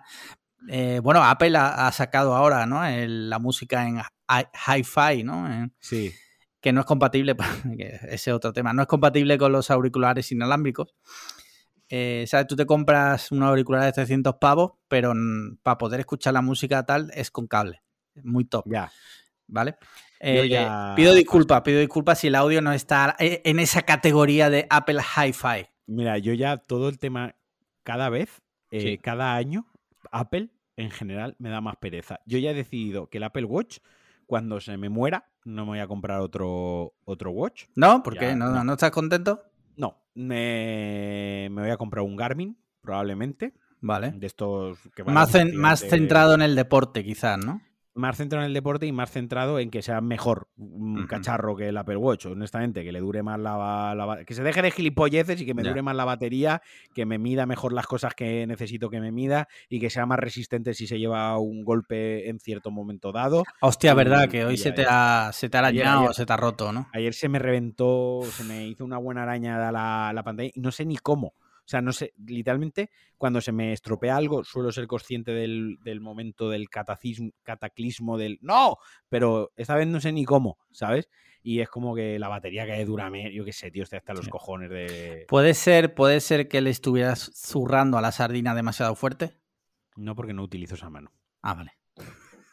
Ahí queda, no sabemos en qué mano lleva el reloj, ya cada Sí. uno. O sea, poco que vean un poquito mi foto, sí, un poco que hagan ahí un CSI. Deje- exacto, dejemos que nuestros oyentes sean Sherlock. Mira, hay un tema que no sé si te has enterado. Y es que hoy, 1 de junio, entra en vigor la nueva tarifa de la luz. ¿Vale? enterado, está todo el mundo dando por el culo con Sí. el asunto. Bueno, todo el mundo no. Todo el mundo no. Hay gente que no está dando por culo con el asunto. Los que Eh, les interesa. eh, los que les interesa y, gente que yo me he fijado, porque soy muy observador, que han ido defendiendo al gobierno, al gobierno, ¿eh? no hablo de partidos, al gobierno, en muchísimas cosas que, en mi opinión, eran bastante flagrantes y en esto se han, se han callado de repente. No lo critican, o sea, no lo defienden, pero tampoco lo critican. Curioso, cuanto menos. Dicho Mira, esto, eh, hmm. dime, dime. Hoy he puesto un tuit y lo, lo he borrado. Enseguida han venido a decirme alguien así como, ¿qué? ¿Recogiendo cable? Y he dicho, no, espérate, que esto es porque Alex me ha dicho que me guarde para el podcast la opinión. claro. Eh, y de hecho tú te has reído, ¿no? Sí, sí, digo. No, me he reído porque, o sea, 40 segundos antes me has dicho, no vas a meter lo de la luz en el podcast. Y yo, y yo, sí. 40 segundos después pones un tweet y digo, pero tío. sí, sí, así, así. Lida, eh, lo he dicho, o sea, si no protestas sobre este tema, independientemente del partido al que votes, si no te quejas de esto, eres imbécil. Sí, Porque esto nos afecta absolutamente a todos Sí. y esto es una putísima tomadura de pelo. Y aquí ya me da igual Pedro Sánchez, aquí ya me da igual el vicepresidente, a mí me da igual la oposición. Aquí todos se han eh, puesto de acuerdo, todos, para follarnos en pleno verano, a la entrada Sí. de verano, Sí. con una tarificación absurda y encima se están riendo en nuestra putísima cara Los que medios. si la hora, los que medios. si la hora también. valle, que si me ponga a planchar por la noche, sí. que si cocine el domingo para, para aprovechar la vid, que me comas los cojones, que me estáis tomando el pelo, que nos estáis astrujando una puta vez más, que estáis con la putísima puerta giratoria, que ojalá un día la puerta giratoria os coja del gaznate y os estrangule y os mate. Y me da igual esto ya, el Pedro Sánchez, me da igual que sea casado, me da igual que sea su putísima madre, es una tomadura de pelo y luego que me vengan un puto tuit del ministerio diciendo que Sí. el coche eléctrico Sí, te va a salir más barato. Me cago en los cojones y me coméis los huevos. Porque quien se puede comprar un puto coche eléctrico puede pagar la puta luz cara. Y bastante bonificados están ya los putísimos coches eléctricos para que encima me vengáis con el recochineo de que cargarlo por la noche es más barato. Mira, cómeme los huevos, ¿vale? Porque quien se puede gastar 60.000 pavos en el coche, probablemente los 10 euros o 15 euros mensuales de subida de la luz ni los va a notar. Esto lo van a notar los pobres desgraciados que vean un coche diésel de hace 25 putos Sí. años y que no pueden poner una lavadora a las 12 de la noche porque están reventados de currar todo el putísimo día. Y aparte esa gente lo vamos a sufrir todos. Así que si esto no protesta, ya no te digo si no viertes tu opinión, si te mantienes neutral o si no. Si no protestas de esto, eres un gañán y eres un imbécil. Fin. Sí. Ya está, ya me he enfadado. Y es muy flagrante, tío, porque. O sea, estamos hablando, seamos sinceros, Podemos está en el gobierno. Es parte del gobierno y, y Podemos criticó muchísimo la subida de la luz que Y hizo Rajoy. son unos hijos de puta. Y, son- y mira, y el próximo que me venga a mí en los comentarios a decirme que yo hago aquí un meeting podemita, cojo una navaja y lo rajo en canal. Porque estoy diciendo aquí son unos hijos de puta y que me han tomado el pelo. Y lo he dicho 16 veces, que estoy súper decepcionado y que es unos desgraciados y que me han engañado. A mí y a un montón de gente y se han reído en nuestra putísima cara. Y ahora, y estaban que si el bono social, que si tal, que si no. Hijo de puta, que van a subirnos la luz a todos, desgraciados, y estáis ahí callados. Si es que es para matarlos, tío. Mira, según una búsqueda en Google, hablando de lo que has dicho del coche eléctrico, una búsqueda en Google que dice cuántos coches eléctricos hay en España, me sale aquí una noticia del 22 de julio de 2020 que podemos coger como referencia, ¿vale? No digo que sea ese el dato exacto, pero una referencia. En España hay más de 60.000 coches eléctricos. Es que me cago en mi putísima estampa. Es que han puesto un tuit Eh, han sí, puesto sí, un sí, tuit el para ministerio. 60 Sí, sí. para 66.000 personas. O y sea, el otro, 66.000 el otro cuarenta y tantos millones de personas, ¿qué pasa? Mamamos polla. El resto a mamar polla, que es lo que hacemos. Mamar polla para que los cuatro privilegiados de siempre estén en su putísima casa riéndose de nosotros. Y es que estoy hasta los cojones. Es que pocos contenedores quemamos. Hostia, es que pocas botellas de butano lanzamos por la ventana y me estoy calentando. Es que este tema me calienta, tío. heavy, porque heavy. estoy hasta los cojones luego de, de ver a gente indignada por ciertas mierdas que quedan muy bien indignarse por ciertas mierdas ¿eh? y luego a la hora de la verdad, cosas de verdad, se Sí, callan. Que, que afectan a todos, porque es que esto nos afectan afecta a todos. ¿Dónde, coño. ¿Dónde coño está tu conciencia de clase, de verdad, cuando hay que sacarla? ¿Qué está Mira, en estas cosas? Hoy una ¿Dónde? ministra, una, he visto un tuit de una ministra, me parece, que decía, que le preguntaban y decía, hombre, yo a mi madre no le recomiendo que ponga la lavadora a las 12.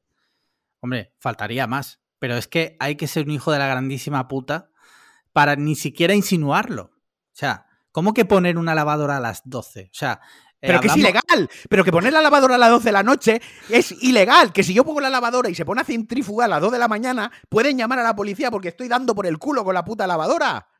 Que van a que, que ahora me van a dejar poner una lavadora. ¿Me van a dejar pasar la aspiradora a las 3 de la mañana? Y luego otro tema, para mi gusto también muy flagrante, es la- los medios bla- blanqueando esto. Eh, Ideas para ahorrar, no, no, perdona, ideas para ahorrar, no. Ideas para ahorrar en la factura de la luz, Pero- no. O sea, lo que porque- tienes que hacer es decir, esto es, esto es Una, una, tomadura de pelo. Esto es una nos han mierda. tomado, es una enésima vez que nos están tomando por gilipollas. Y me cago ya. Es, que- es que, de verdad, hoy no sé a quién leí, leía el tuit. Man, le leía un tuit a una persona que, que, que eh, de izquierdas, una persona de izquierdas, coño, hostia, ¿no?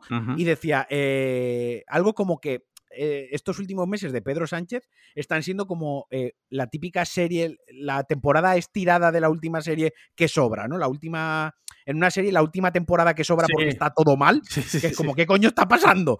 Porque todo se está haciendo mal. Es eso. Está siendo eso. Es que, de verdad, es que están emperrados. están emperradísimos en perderlas. Es que parece que se han... ¿Cuál es nuestro... eh, a ver, señores, buenas tardes, bienvenidos al Consejo. Vamos a reunirnos. Agenda para 2022, próximas elecciones. Primer punto de la agenda, lo tenemos aquí preparado, perder las próximas elecciones. Eh, ¿Cómo lo llevamos? Pues la verdad que vamos muy bien. Sí. La verdad es que, mira, vamos a hacer lo de la luz. Eh, luego, mira, vamos a hablar de las bebidas energéticas. Sí, un sí, sí. problemón, eh, súper grande, una cosa que produce trastornos del sueño y depresión. Y vamos a hacer un gráfico súper ridículo en el que vamos a decir, si pesas 60 kilos, pues puedes beber el 60% de una bebida energética de 30. ¡Que me comáis los huevos! Sí, sí, sí. Hostia, que dejéis Sobre de todo porque-. Eh, con este plan que hay, igual me tengo que tomar un Monster Eh, es para poder poner la lavadora. Es que, es para poder planchar, sueño. Para poder planchar a las tres putas a las 3 putas AM de la noche, tengo que tomarme tres Monster porque yo ya no aguanto.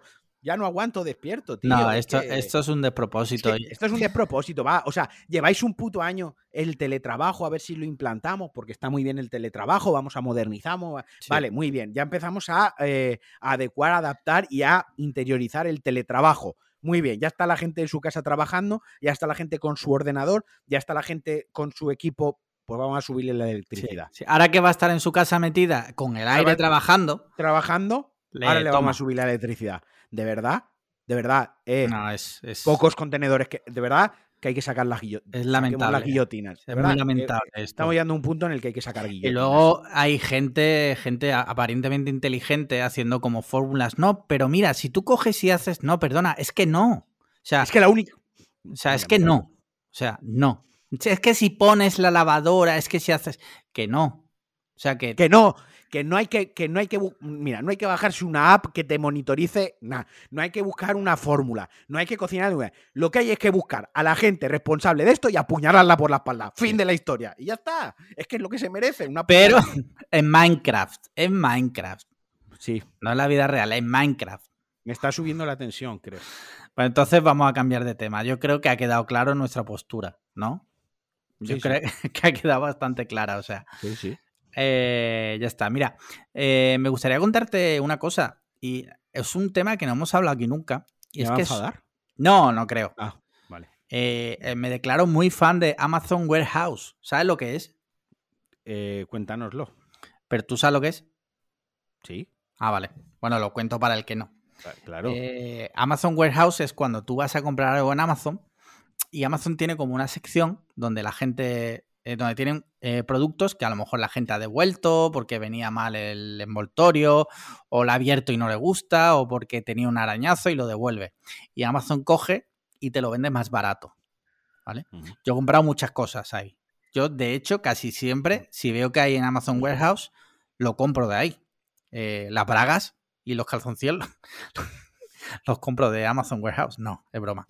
El caso es que el otro día me compré una tele para la caravana y estaba buscando una mm, que no fuera muy grande y tal, y tampoco me quería gastar mucho dinero porque tampoco necesito una tele OLED para verla en una puta caravana, ¿sabes? Y de repente me meto y veo una LG, tiene buen precio, 160 pavos, y veo, eh, hay, un, hay una unidad en, en Amazon Warehouse por 110 euros. Digo, hostia, son 50 pavos menos. Bueno, me llegó ayer, la tele eh, estaba totalmente precintada. O sea, es exactamente igual que si la hubiera comprado nueva. O sea, esto seguramente de alguien que la compró, le llegó y dijo, "Mm, no las quiero. Y la devolvió. Porque si no, no me lo explico. Entonces yo desde aquí eh, os animo a que miréis siempre en Amazon Warehouse. Y oye, igual os podéis ahorrar un dinerito comprando algo que es válido, tiene la misma garantía, seguramente venga nuevo. Y en el peor de los casos, si no te interesa, lo devuelves. Ya está, ese era, eso era lo que te quería era- contar. Eso es. Te iba, te, iba, te, iba, te iba a buscar las cosquillas, pero es que llevo Dime, días no, no, no. pillándote muchas cosas y te quiero dar una tregua. Dime, dime, dime, dime, dime. Eh, Alex Liam, inicio o inicio 2021. No, yo estoy intentando comprar en Sí. las tiendas de barrio para apoyar al barrio, el pequeño comercio, Sí, sí, el consumo local, tal.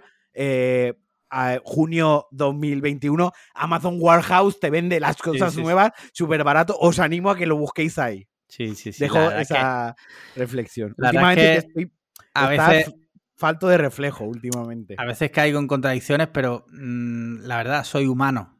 A mí es que me, y a mí me encanta pillártelas. Sí, sí. Eh, mira, otra noticia también relacionada con Amazon, ¿vale? Estamos tratando un poquito de temas de actualidad porque vamos bien de tiempo. Y luego hablaremos que sé que te quedaste con ganas de hablar de Army of Death. Amazon compra los estudios de la Metro Goldwyn Mayer por una cantidad que ni, de dinero. Sí, que ni importa. O sea, 8.400 No, no, millones de No dólares. sabemos, no sabemos ni pronunciar. Sí. Eh, esto incluye, pues, una cosa que la gente tenía muchas, muchas, muchas ganas, que era James Bond, porque no estaban en ninguna plataforma de video on demand. Y Ya. por primera vez James Bond, de hecho hay un tweet aquí de Amazon Prime Video en Latinoamérica que dice, llámame Prime, tío Prime, bienvenido MGM a Amazon Prime Video y una foto de James Bond. Eh, esto, eh, ¿qué te parece? Pues a ver, me parece que si la MGM pues iba a regular de dinero, eh, Amazon tiene su buen percal de pasta, Sí. lo pone encima de la mesa y gracias a eso se siguen produciendo películas de James Bond.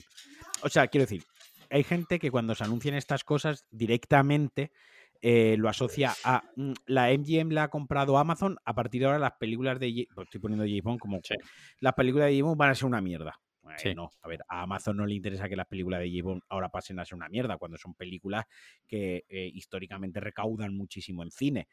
Yo creo que todo lo contrario. Lo que va a hacer es que el respaldo del dinero que va a tener Amazon va a ser tan grande que igual las películas son producciones todavía más grandes. Otra cosa es que ya igual no se estrenen en cine, sean exclusivas de Amazon Prime Video. Bueno, luego el, el tema de la distribución, ¿no?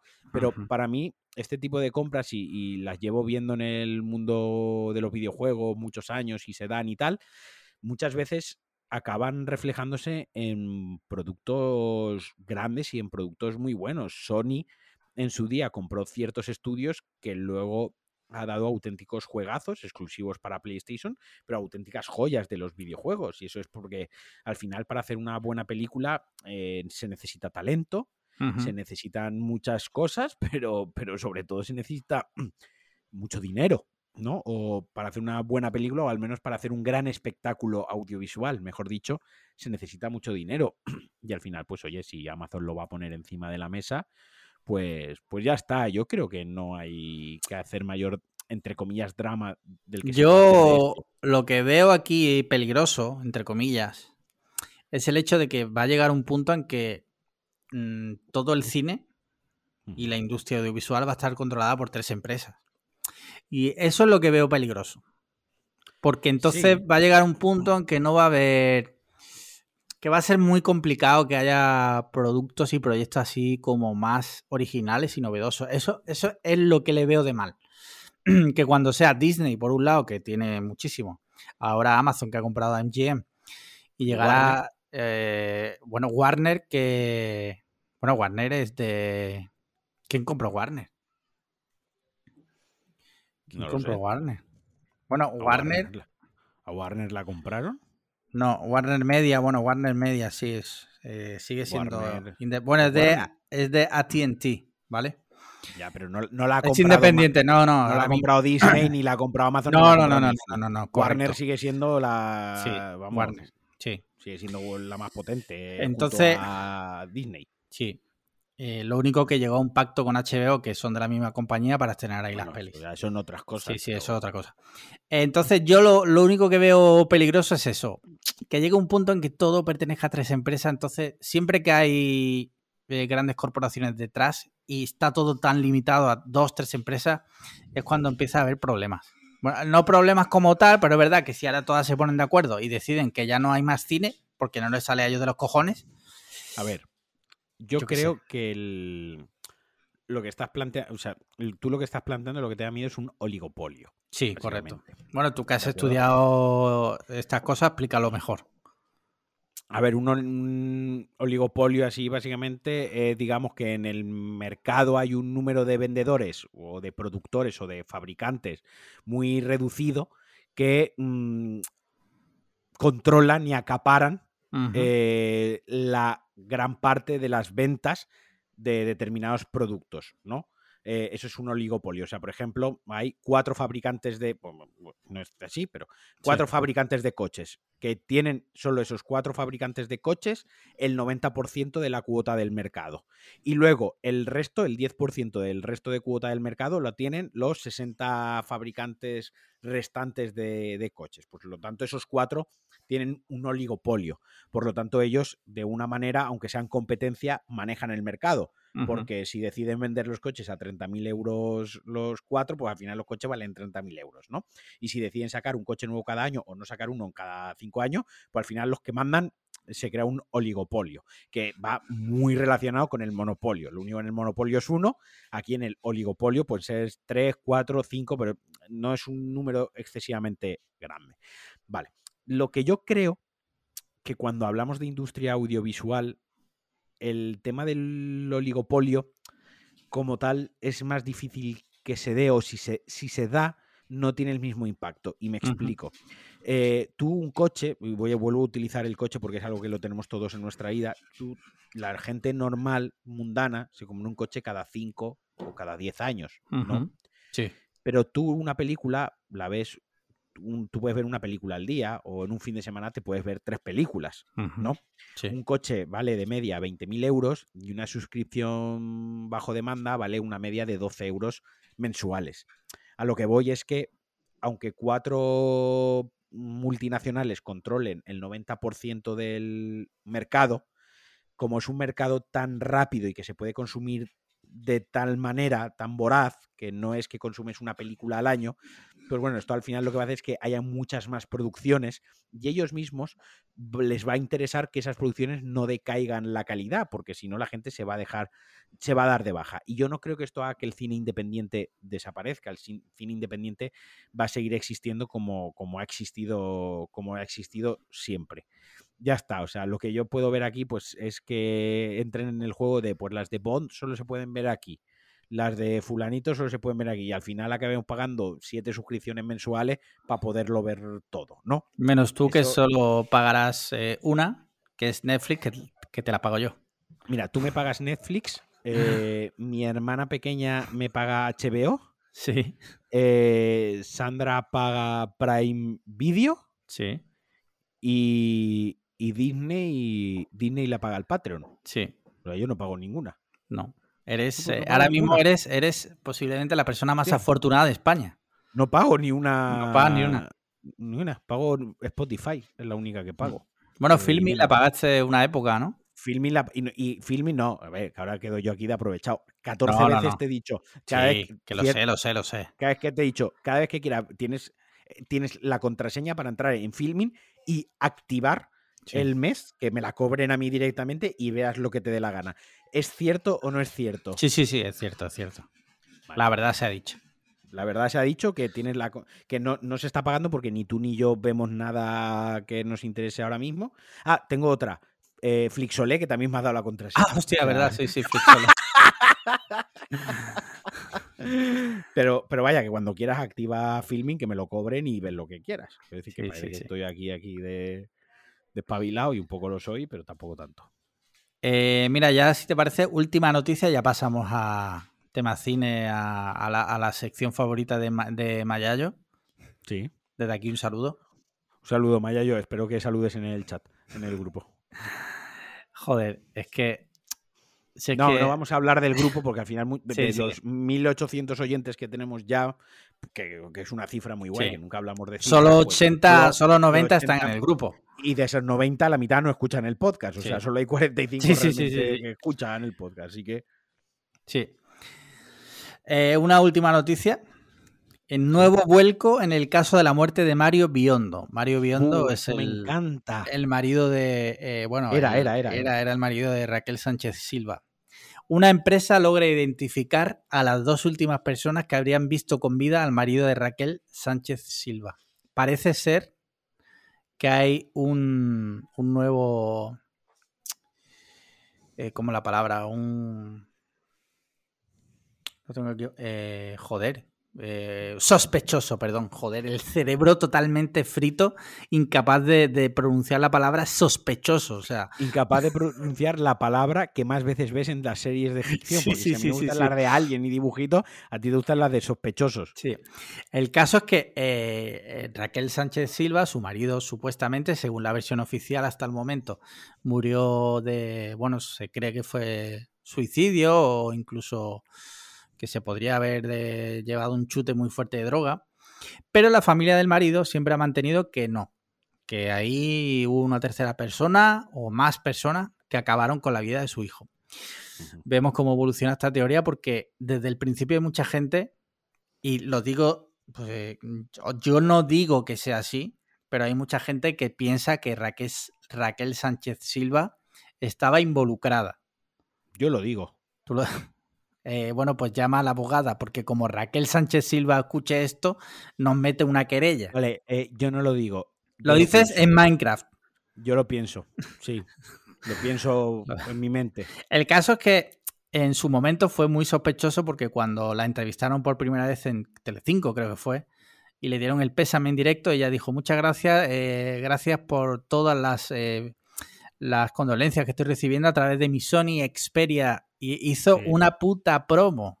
Sí, sí, se puso en plan gañar Patreon. o sea, Patreon. Pero escúchame, eh, eso ya es otro nivel.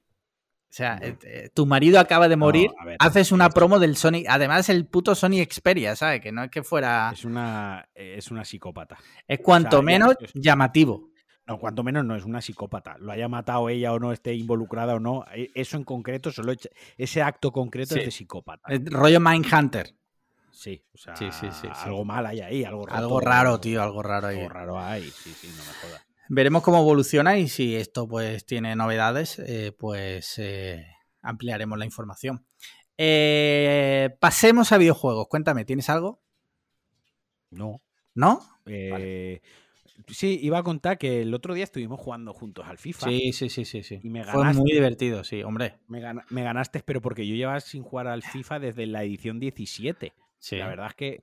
Y ahora he estado estos días, estoy entrenando, estoy entrenando porque eh, te propuse, te propuse que hiciésemos una noche de bros. Sí. Eh, pidiésemos un Papa Jones, pidiésemos un McDonald's e hiciésemos un streaming. Sí pues eso, jugando al FIFA, jugando al Mortal Kombat, a cosas de, dobles.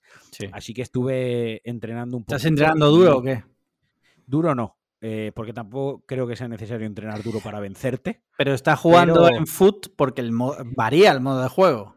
Eh, no, en foot no, porque entré al foot y me sentí súper viejo. Aparte, ya cuando me dijeron, no, es que o empiezas en septiembre o, o, ya llegas tarde a esto. Entonces eso como va en contraposición a lo que es mi filosofía de los videojuegos, que tienen que ser accesibles para, todo el mundo siempre, y esto es, esto es totalmente contrapuesto a eso, pues estoy jugando a Volta, que me gustó mucho el modo este fubito de, sí, muy divertido, parque, muy divertido. muy divertido, y luego estoy jugando partidos regulares con mis equipos favoritos, pues para practicar un poquito pues lo que es la doble defensa, la doble presión, los pases al hueco, te voy a joder, creo que en los próximos partidos eh, vas a llorar. Vale, vale, vale. Pues nada, haremos eh, un streaming y que, bueno, no voy a decir que el público decida, decidirá el resultado del partido, quién es el mejor. Correcto, correcto. Muy bien. apostamos una cosa. La cena la pagará el, que, pierda. Venga, me parece. Con el dinero, con el dinero del patrón. Ah, vale. me parece bien, me parece bien. ¿Te parece bien? Eh, sí. Temas series que has visto por ahí. ¿Has visto algo? No, series no he. No, no he visto nada. Tío, no, es que estos días, la verdad, he estado liado. liado. y no. Yo estoy. ¿No has visto cine tampoco? Cine, mira, voy a repasar Letterboxd. Si quieres, ve hablando tú de tus series intensas. Mira, estas que te gustan a ti para hacerte el interesante. He terminado de ver eh, Mare of eh, Easttown, que todo el mundo está hablando de ella porque terminó anoche, que es la de Kate Winslet. Sí. Es un puto serión, o sea, es una puta pasada de serie. Eh, de HBO, por cierto. Y aparte, eh, he terminado ya la primera temporada de una que te hablé la semana pasada también, de Breeders. Sí. De los padres tal. De esta voy a hablar en mi newsletter. Toma como te la acabo de meter, chaval. Ya me estás haciendo la del El spam. Luego no el, llores. el spam. No, pero eh, voy a hablar más detenidamente ahí, pero es una serie muy top también, tío. Lo que pasa es que yo entiendo que a lo mejor la temática de primera no te puede llamar porque va de padres, pero Vale. está muy chula, tío. ¿eh? No es lo que te puedes imaginar, ¿eh? Está muy chula. Te recomiendo algún día que si tienes tiempo te la pongas con la clave de HBO de tu hermana, porque mola, mola, mola. Y ya de serie no he visto nada más, tío.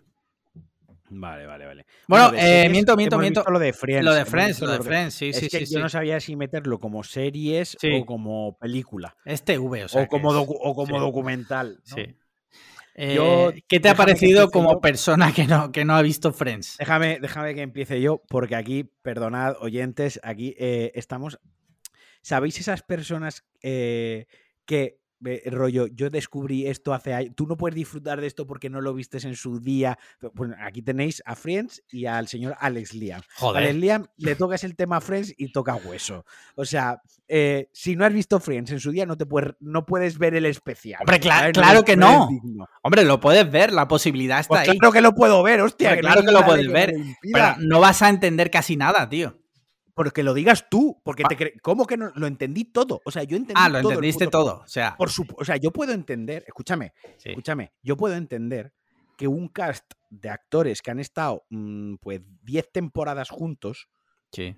Que trabajaban a diario juntos, porque lo dicen en el puto... Sí, sí, o sea, sí, el puto documental está montado para que alguien que no ha visto la puta serie lo vea. Hombre, pero es- en cierto modo, ¿sabes por qué? Porque ahora la gente que no lo haya visto y haya visto el especial, pues seguramente le picará el gusanillo y verá Vale, pero pues ya está, pero ya está, pues lo puedes ver porque está montado para alguien. Entonces, yo puedo entender el contexto de mm, unas personas que algunos eran muy desconocidos, otros que ya eran un poquitín más conocidos, pero bueno, que al final mm, se dieron a conocer con esta serie, trabajaron durante 10 años juntos, por lo tanto eran una familia prácticamente, eran como con sus cosas buenas, cosas Sí. malas, y que 20 años, de, creo, ¿no? Han sido 20 años después, 17, años- 17 años. 17 años después, los han llevado al set de rodaje, donde obviamente pues, hay ciertas cosas que han cambiado.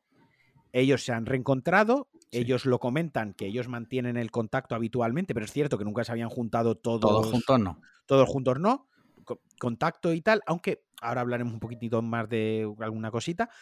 Y yo puedo entender esa emotividad que se crea, esa tensión en, el, en el ambiente. eh, y lo que sobre todo me gustó mucho, y yo lo vi, que es lo que yo tenía la curiosidad, es cómo haces un que es un capítulo especial donde sus vidas han cambiado, que es un, un documental sobre cómo se creó la serie comentado por él, pero no, está llevado de una forma muy elegante porque intercalan sus momentos en el set de rodaje Sí. original de sus feelings, meten un pequeño juego donde salen cameos y sale Sí, gente sí, que sí. ha participado en la serie y a la vez también intercalan una entrevista que hace este, el que hace el, el presentador James, James este- Corden.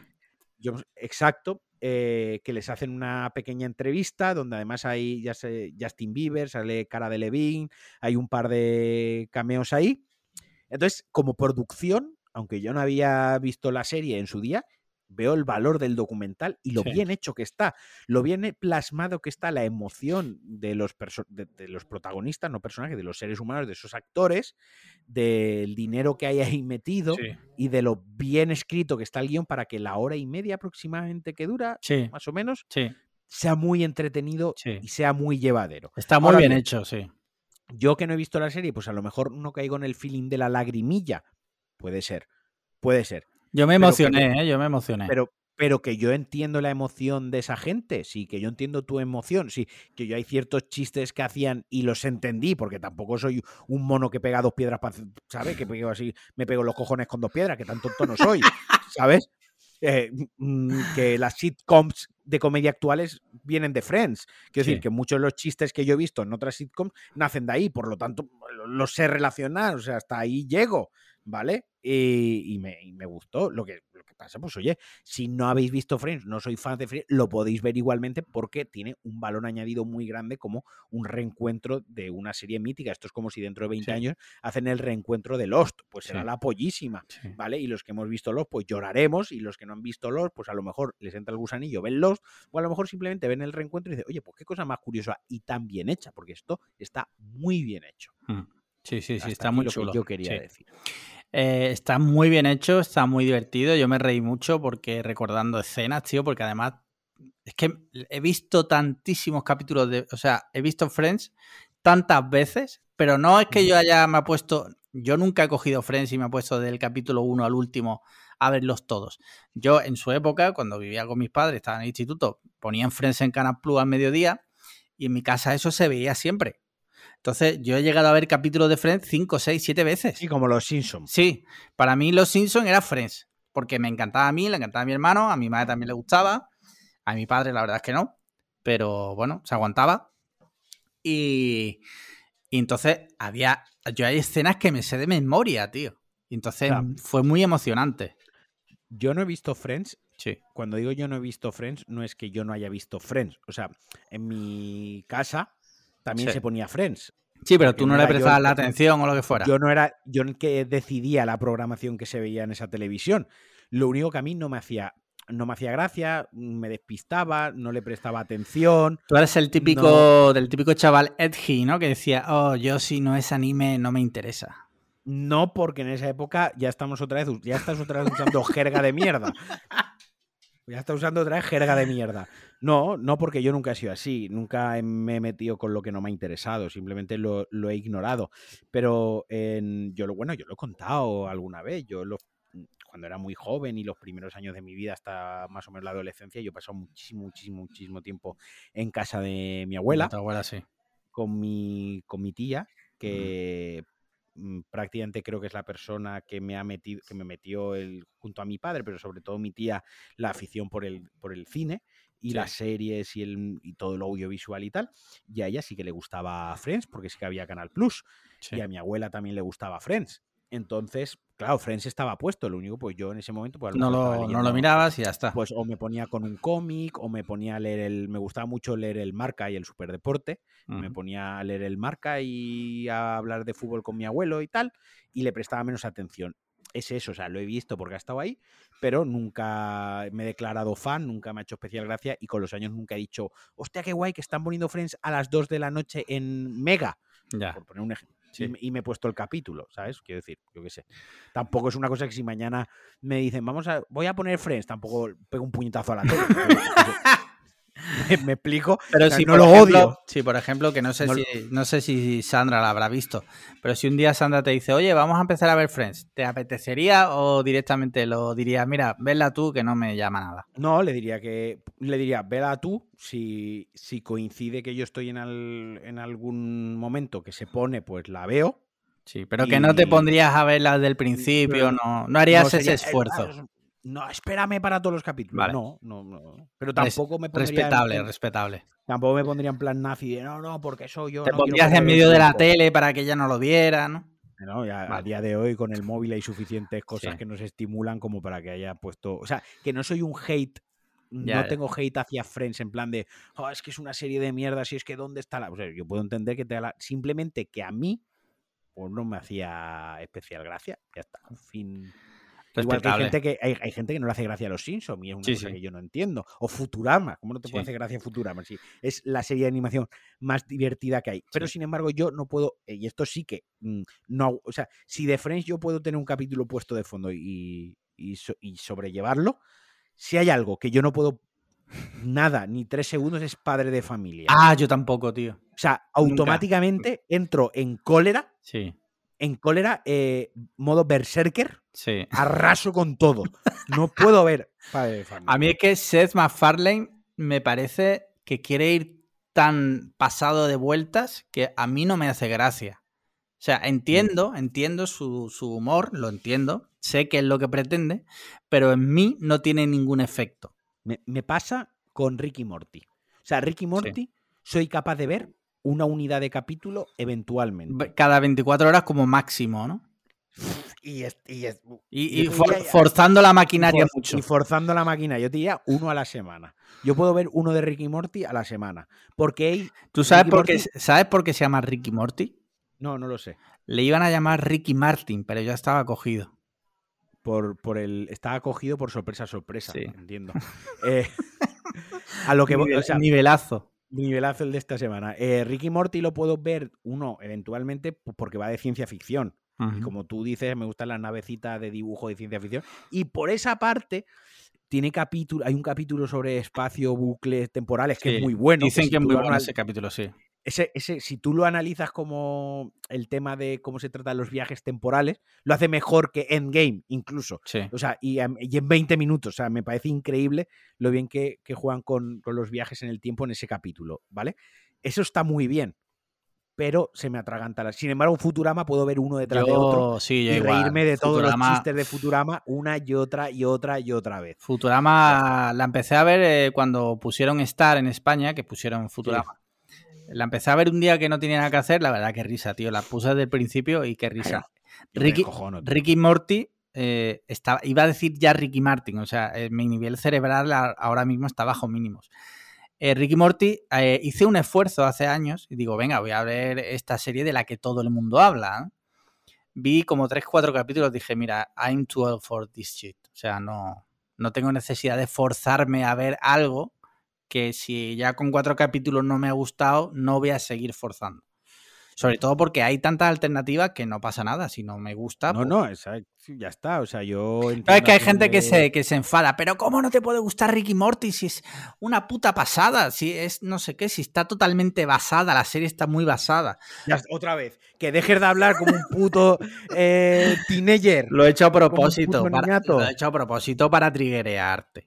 No lo has hecho a propósito porque te pasas el día con el cursado y el basado, tío. De verdad.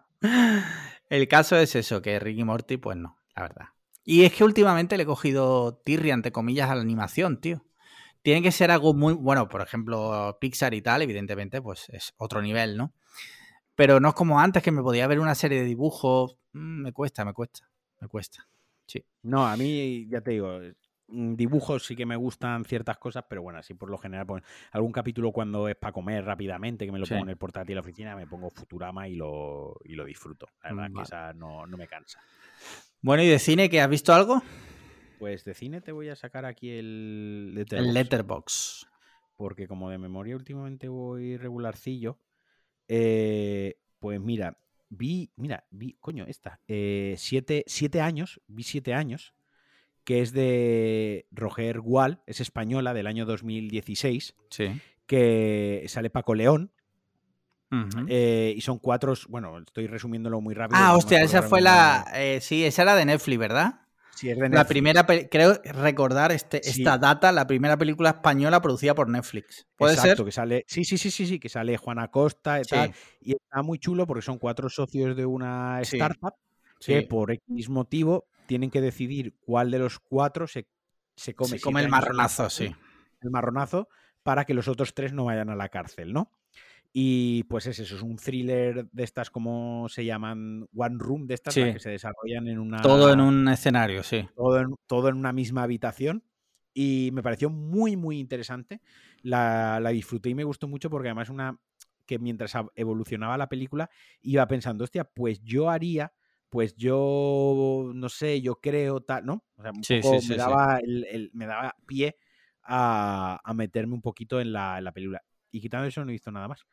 Eh, porque, pues ya te digo, he estado jugando al FIFA, he estado jugando al Assassin's Creed Valhalla y he estado con mis movidas personales. Hostia, eh, estaba pensando que no hemos hablado y ya a la hora que no vamos a hablar de, de Lo has hecho adrede, o sea. Te juro por Dios, te juro por Dios que no me he acordado. La semana que viene empezamos con la peli. Si mi amigo Rafa eh, ha llegado a este punto, se estará ahora mismo riéndose a muerte. ¿Por qué? Porque, porque le pareció un mojón de ah, película y, le dije, hablaré de, bueno, en fin, una broma nuestra entre nosotros Ah, Inside, inside Jobs, ¿no? Inside, sí. ¿eh, ¿Cómo? Inside Jobs. Ah, Jobs no, eh, jokes, jokes. Ah, perdón, joder, ¿ves? Eh, y así que se estará riendo porque una semana no puedo hablar de. La semana que. Mira, me lo voy a apuntar aquí. Que me parece una de las mejores películas de zombies de la historia. Me cago en Dios. Estás cursadísimo con eso, tío. Eso no. Por ahí sí que no. Mira, me lo, estoy apuntando aquí el primer tema de la semana que viene, ¿vale? Army. Ni, preguntas ni pollas. Nada. Directamente eso, ¿vale? Para, por respeto a ti que te lo prometí. Yo he visto dos pelis este fin de. Eh, he visto The Unholy, que no sé cómo la llaman en España, que sale el que hace de, de este que salía en Jeffrey Dean Morgan, el que salía en Walking Dead con el bate. Ujú. ¿Tú veías. Walking Dead? Eh, hasta Negan, hacía de Eso, Negan. Sí. Es que yo lo, yo lo Sí, en cómic, ¿no? Por los, yo leí los cómics, yo no vi la serie, yo leí los Vale. cómics. Pues me puse esta peli, eh, me puse esta peli porque cuando vi el tráiler me dio como vibes de pelis noventeras de miedo, ¿vale? Te cuento Sí. un poco el argumento. Un periodista reventadísimo va a un pueblo por un tema y descubre que hay una chica que aparentemente puede hacer milagros, ¿no? Es una Sí. chica muda y sorda que de repente habla y escucha y empieza a curar a gente y empieza a investigar eso. Bueno, la película es un mojón, pero un mojón de tal puta categoría, o sea, es una, eh, o sea, para que te des cuenta, en Letterbox tiene un 2. Tú le has puesto dos Yo le he estrellas, puesto un estoy 2, viendo pero es que mismo. el Letterbox tiene un 2. O sea, es una puta mierda, no os la pongáis, pero ni de puta broma. Mira, las, la... ¿y qué más has visto? Con... He visto una que se llama After the Wedding, que está en Amazon Prime Video, o sea, la tenéis ahí gratuita. Bueno, gratuita no. Que sale Julian Moore, Michelle Williams y Billy Crudup, Crudup que era el que hacía de Doctor Manhattan en, en Watchmen, en la, en la Sí. peli. Y está muy guay porque empieza de una forma y de repente pega un buen giro, ¿vale? Es una, una mujer que trabaja para una ONG en la India y entonces una tía con mucha pasta de Nueva York le dice que le va a hacer una, una donación a cambio de que ella vaya a Nueva York por un motivo. Y entonces ya ahí empieza a desarrollarse. Está muy guay, ¿eh? te la recomiendo. Está muy chula. Es un drama con un giro, pero está, Vale. está, está bonita. Me gustó, me gustó. Vale, vale. Sí. Yo es que yo para la semana que viene Sí. tendremos, eh, tendré Cruella, Vale. eh, a Man, Man of War. sí, la, última de Guy Ritchie y Jason Statham. Exacto, y veré Promise, Promise Young Woman. Esas son las Ah, tres que voy a buenísima. ver este, este fin de semana. ¿Y no te Así vas que- a ver Espiral? Y Espiral, pues esas cuatro. Así que espero que el fin de semana que viene, por favor, eh, dejemos un espacio para, para que el no cine. me enfade para el cine, porque me apetece bastante hablar de cine. Y si me lo permite ya, que Sí. estamos acabando en estos cinco minutos, sabéis que no, no me gusta hacer spam de mis mierdas Vale, pero en aprovecha. general. Pero va a volver Pulsa Start. ¡Oh! La semana que viene Notición. va a volver Pulsa Start prácticamente casi todos los días. Sí. Probablemente eh, porque la actualidad de los videojuegos últimamente no me daba para. Entre que la vida no me daba para y que tampoco la actualidad de los videojuegos estaba especialmente bollante. Probablemente vuelva a Pulsa Star con un girito y meta algo, no siempre, pero meta algo de cultura pop. ¿No? Pues meta, Ah. pues a lo mejor me explaye de ciertas cosas que aquí, pues por pi- ir pillados de tiempo no me pueda explayar. O pues si me he leído algún cómic, que leo cómic o algún librito, algún libro que, que está bien y tal, a lo mejor lo meto en un pequeño off-topic Pulsa Qué Star. guay, Pero bueno, ese es el formato que le quiero dar. Recuerda, temporada. recuerda la URL para quien quiera escucharlo, cuenda.com barra pulsa start, ¿puede ser? Correcto. Sí, sí, es en, en Conda y ahí estará Pulsa Star. De todas formas, eh, lo voy a preparar pre-E3, que el E3 es dentro de 15 días. Vale. Eh, quiero preparar algo contigo, quiero preparar algo también con, con Javi, con De Cuba, que también lo trajimos aquí a Sí, Cliffhanger. y que a la gente le gustó también mucho. Y he grabado con él varias veces ya de videojuegos y a la gente le, le encanta. Sí. Hay muy buen feeling. Así que simplemente quería comentar eso. Lo he dejado ya para el final para que nadie piense que me estoy que era de aprovechado. Ha sido para que quien llegue hasta estos últimos minutos del programa. Mira, yo este fin de eh, creo que no me va a dar tiempo a ver nada, porque voy a coger la caravana, como ya te he comentado. Sí. Entonces, aunque he comprado una Ah, pues, tele para la Esa- caravana. Eso te, iba, eso te iba a decir, pues es experiment, Tenet como quiere que la vea Nolan. Sí, una caravana a 40 grados por la noche. sí, sí. Y eh, sí, me voy a ir a un camping y me voy a ver cuatro pelis, ¿no? ¿Te imaginas, no? Exacto. Sí, Entonces, hombre, a lo mejor puedo ver una peli, ¿vale? Pero no sé, no sé cómo irá la cosa. Pues ya está, mira, estoy al 7% de batería, me la he fundido la batería del portátil y hemos Pues llegado al final. Dejar- Lo vamos, a dejar, aquí. porque nuestras parejas también están como diciendo estos dos gilipollas. eh, Venga a hablar cómo pueden escucharlos. Porque eh, Sandra escucha el podcast. No, no. Eh. A veces va- sí que lo escucha, pero cuando puede. No va al día. No, mi mujer no escucha, Paloma no escucha el Hombre, podcast. claro que o sea, no va a escuchar ba- bastante. No se escucha bastante nos aguanta cuando eh, quedamos para comer o cenar. Sí, sí, sí. Pues nada, muchísimas gracias, como siempre, a ti, Alejandra Marquino, por compartir con nosotros tu sabiduría y tu. Bueno, este, esta semana has estado totalmente un Chinet. O sea, Sí. Marquino, un Chinet. Yo Sí. qué sé, tío, ya es que ya es que como me van a decir de todo, pues ya me Hay mucha quemazón, sí. Sí. Eh, pues nada, muchas gracias a los oyentes, a todos, de la A a la Z, incluso a los que tienen un nombre que empieza por números. Gracias. Eh, gracias, como siempre, a nuestros mecenas. Y nada más, nos escuchamos la semana que viene. Aprovechad para mandar las preguntas ahora, que no las mandáis, pero ni los mecenas ni los gratis. No las mandáis hasta que yo no lo recuerdo. Eso no puede ser. Y nada más, un abrazo a todos. Chao. Venga, adiós. Adiós, que no estaba grabando, tío.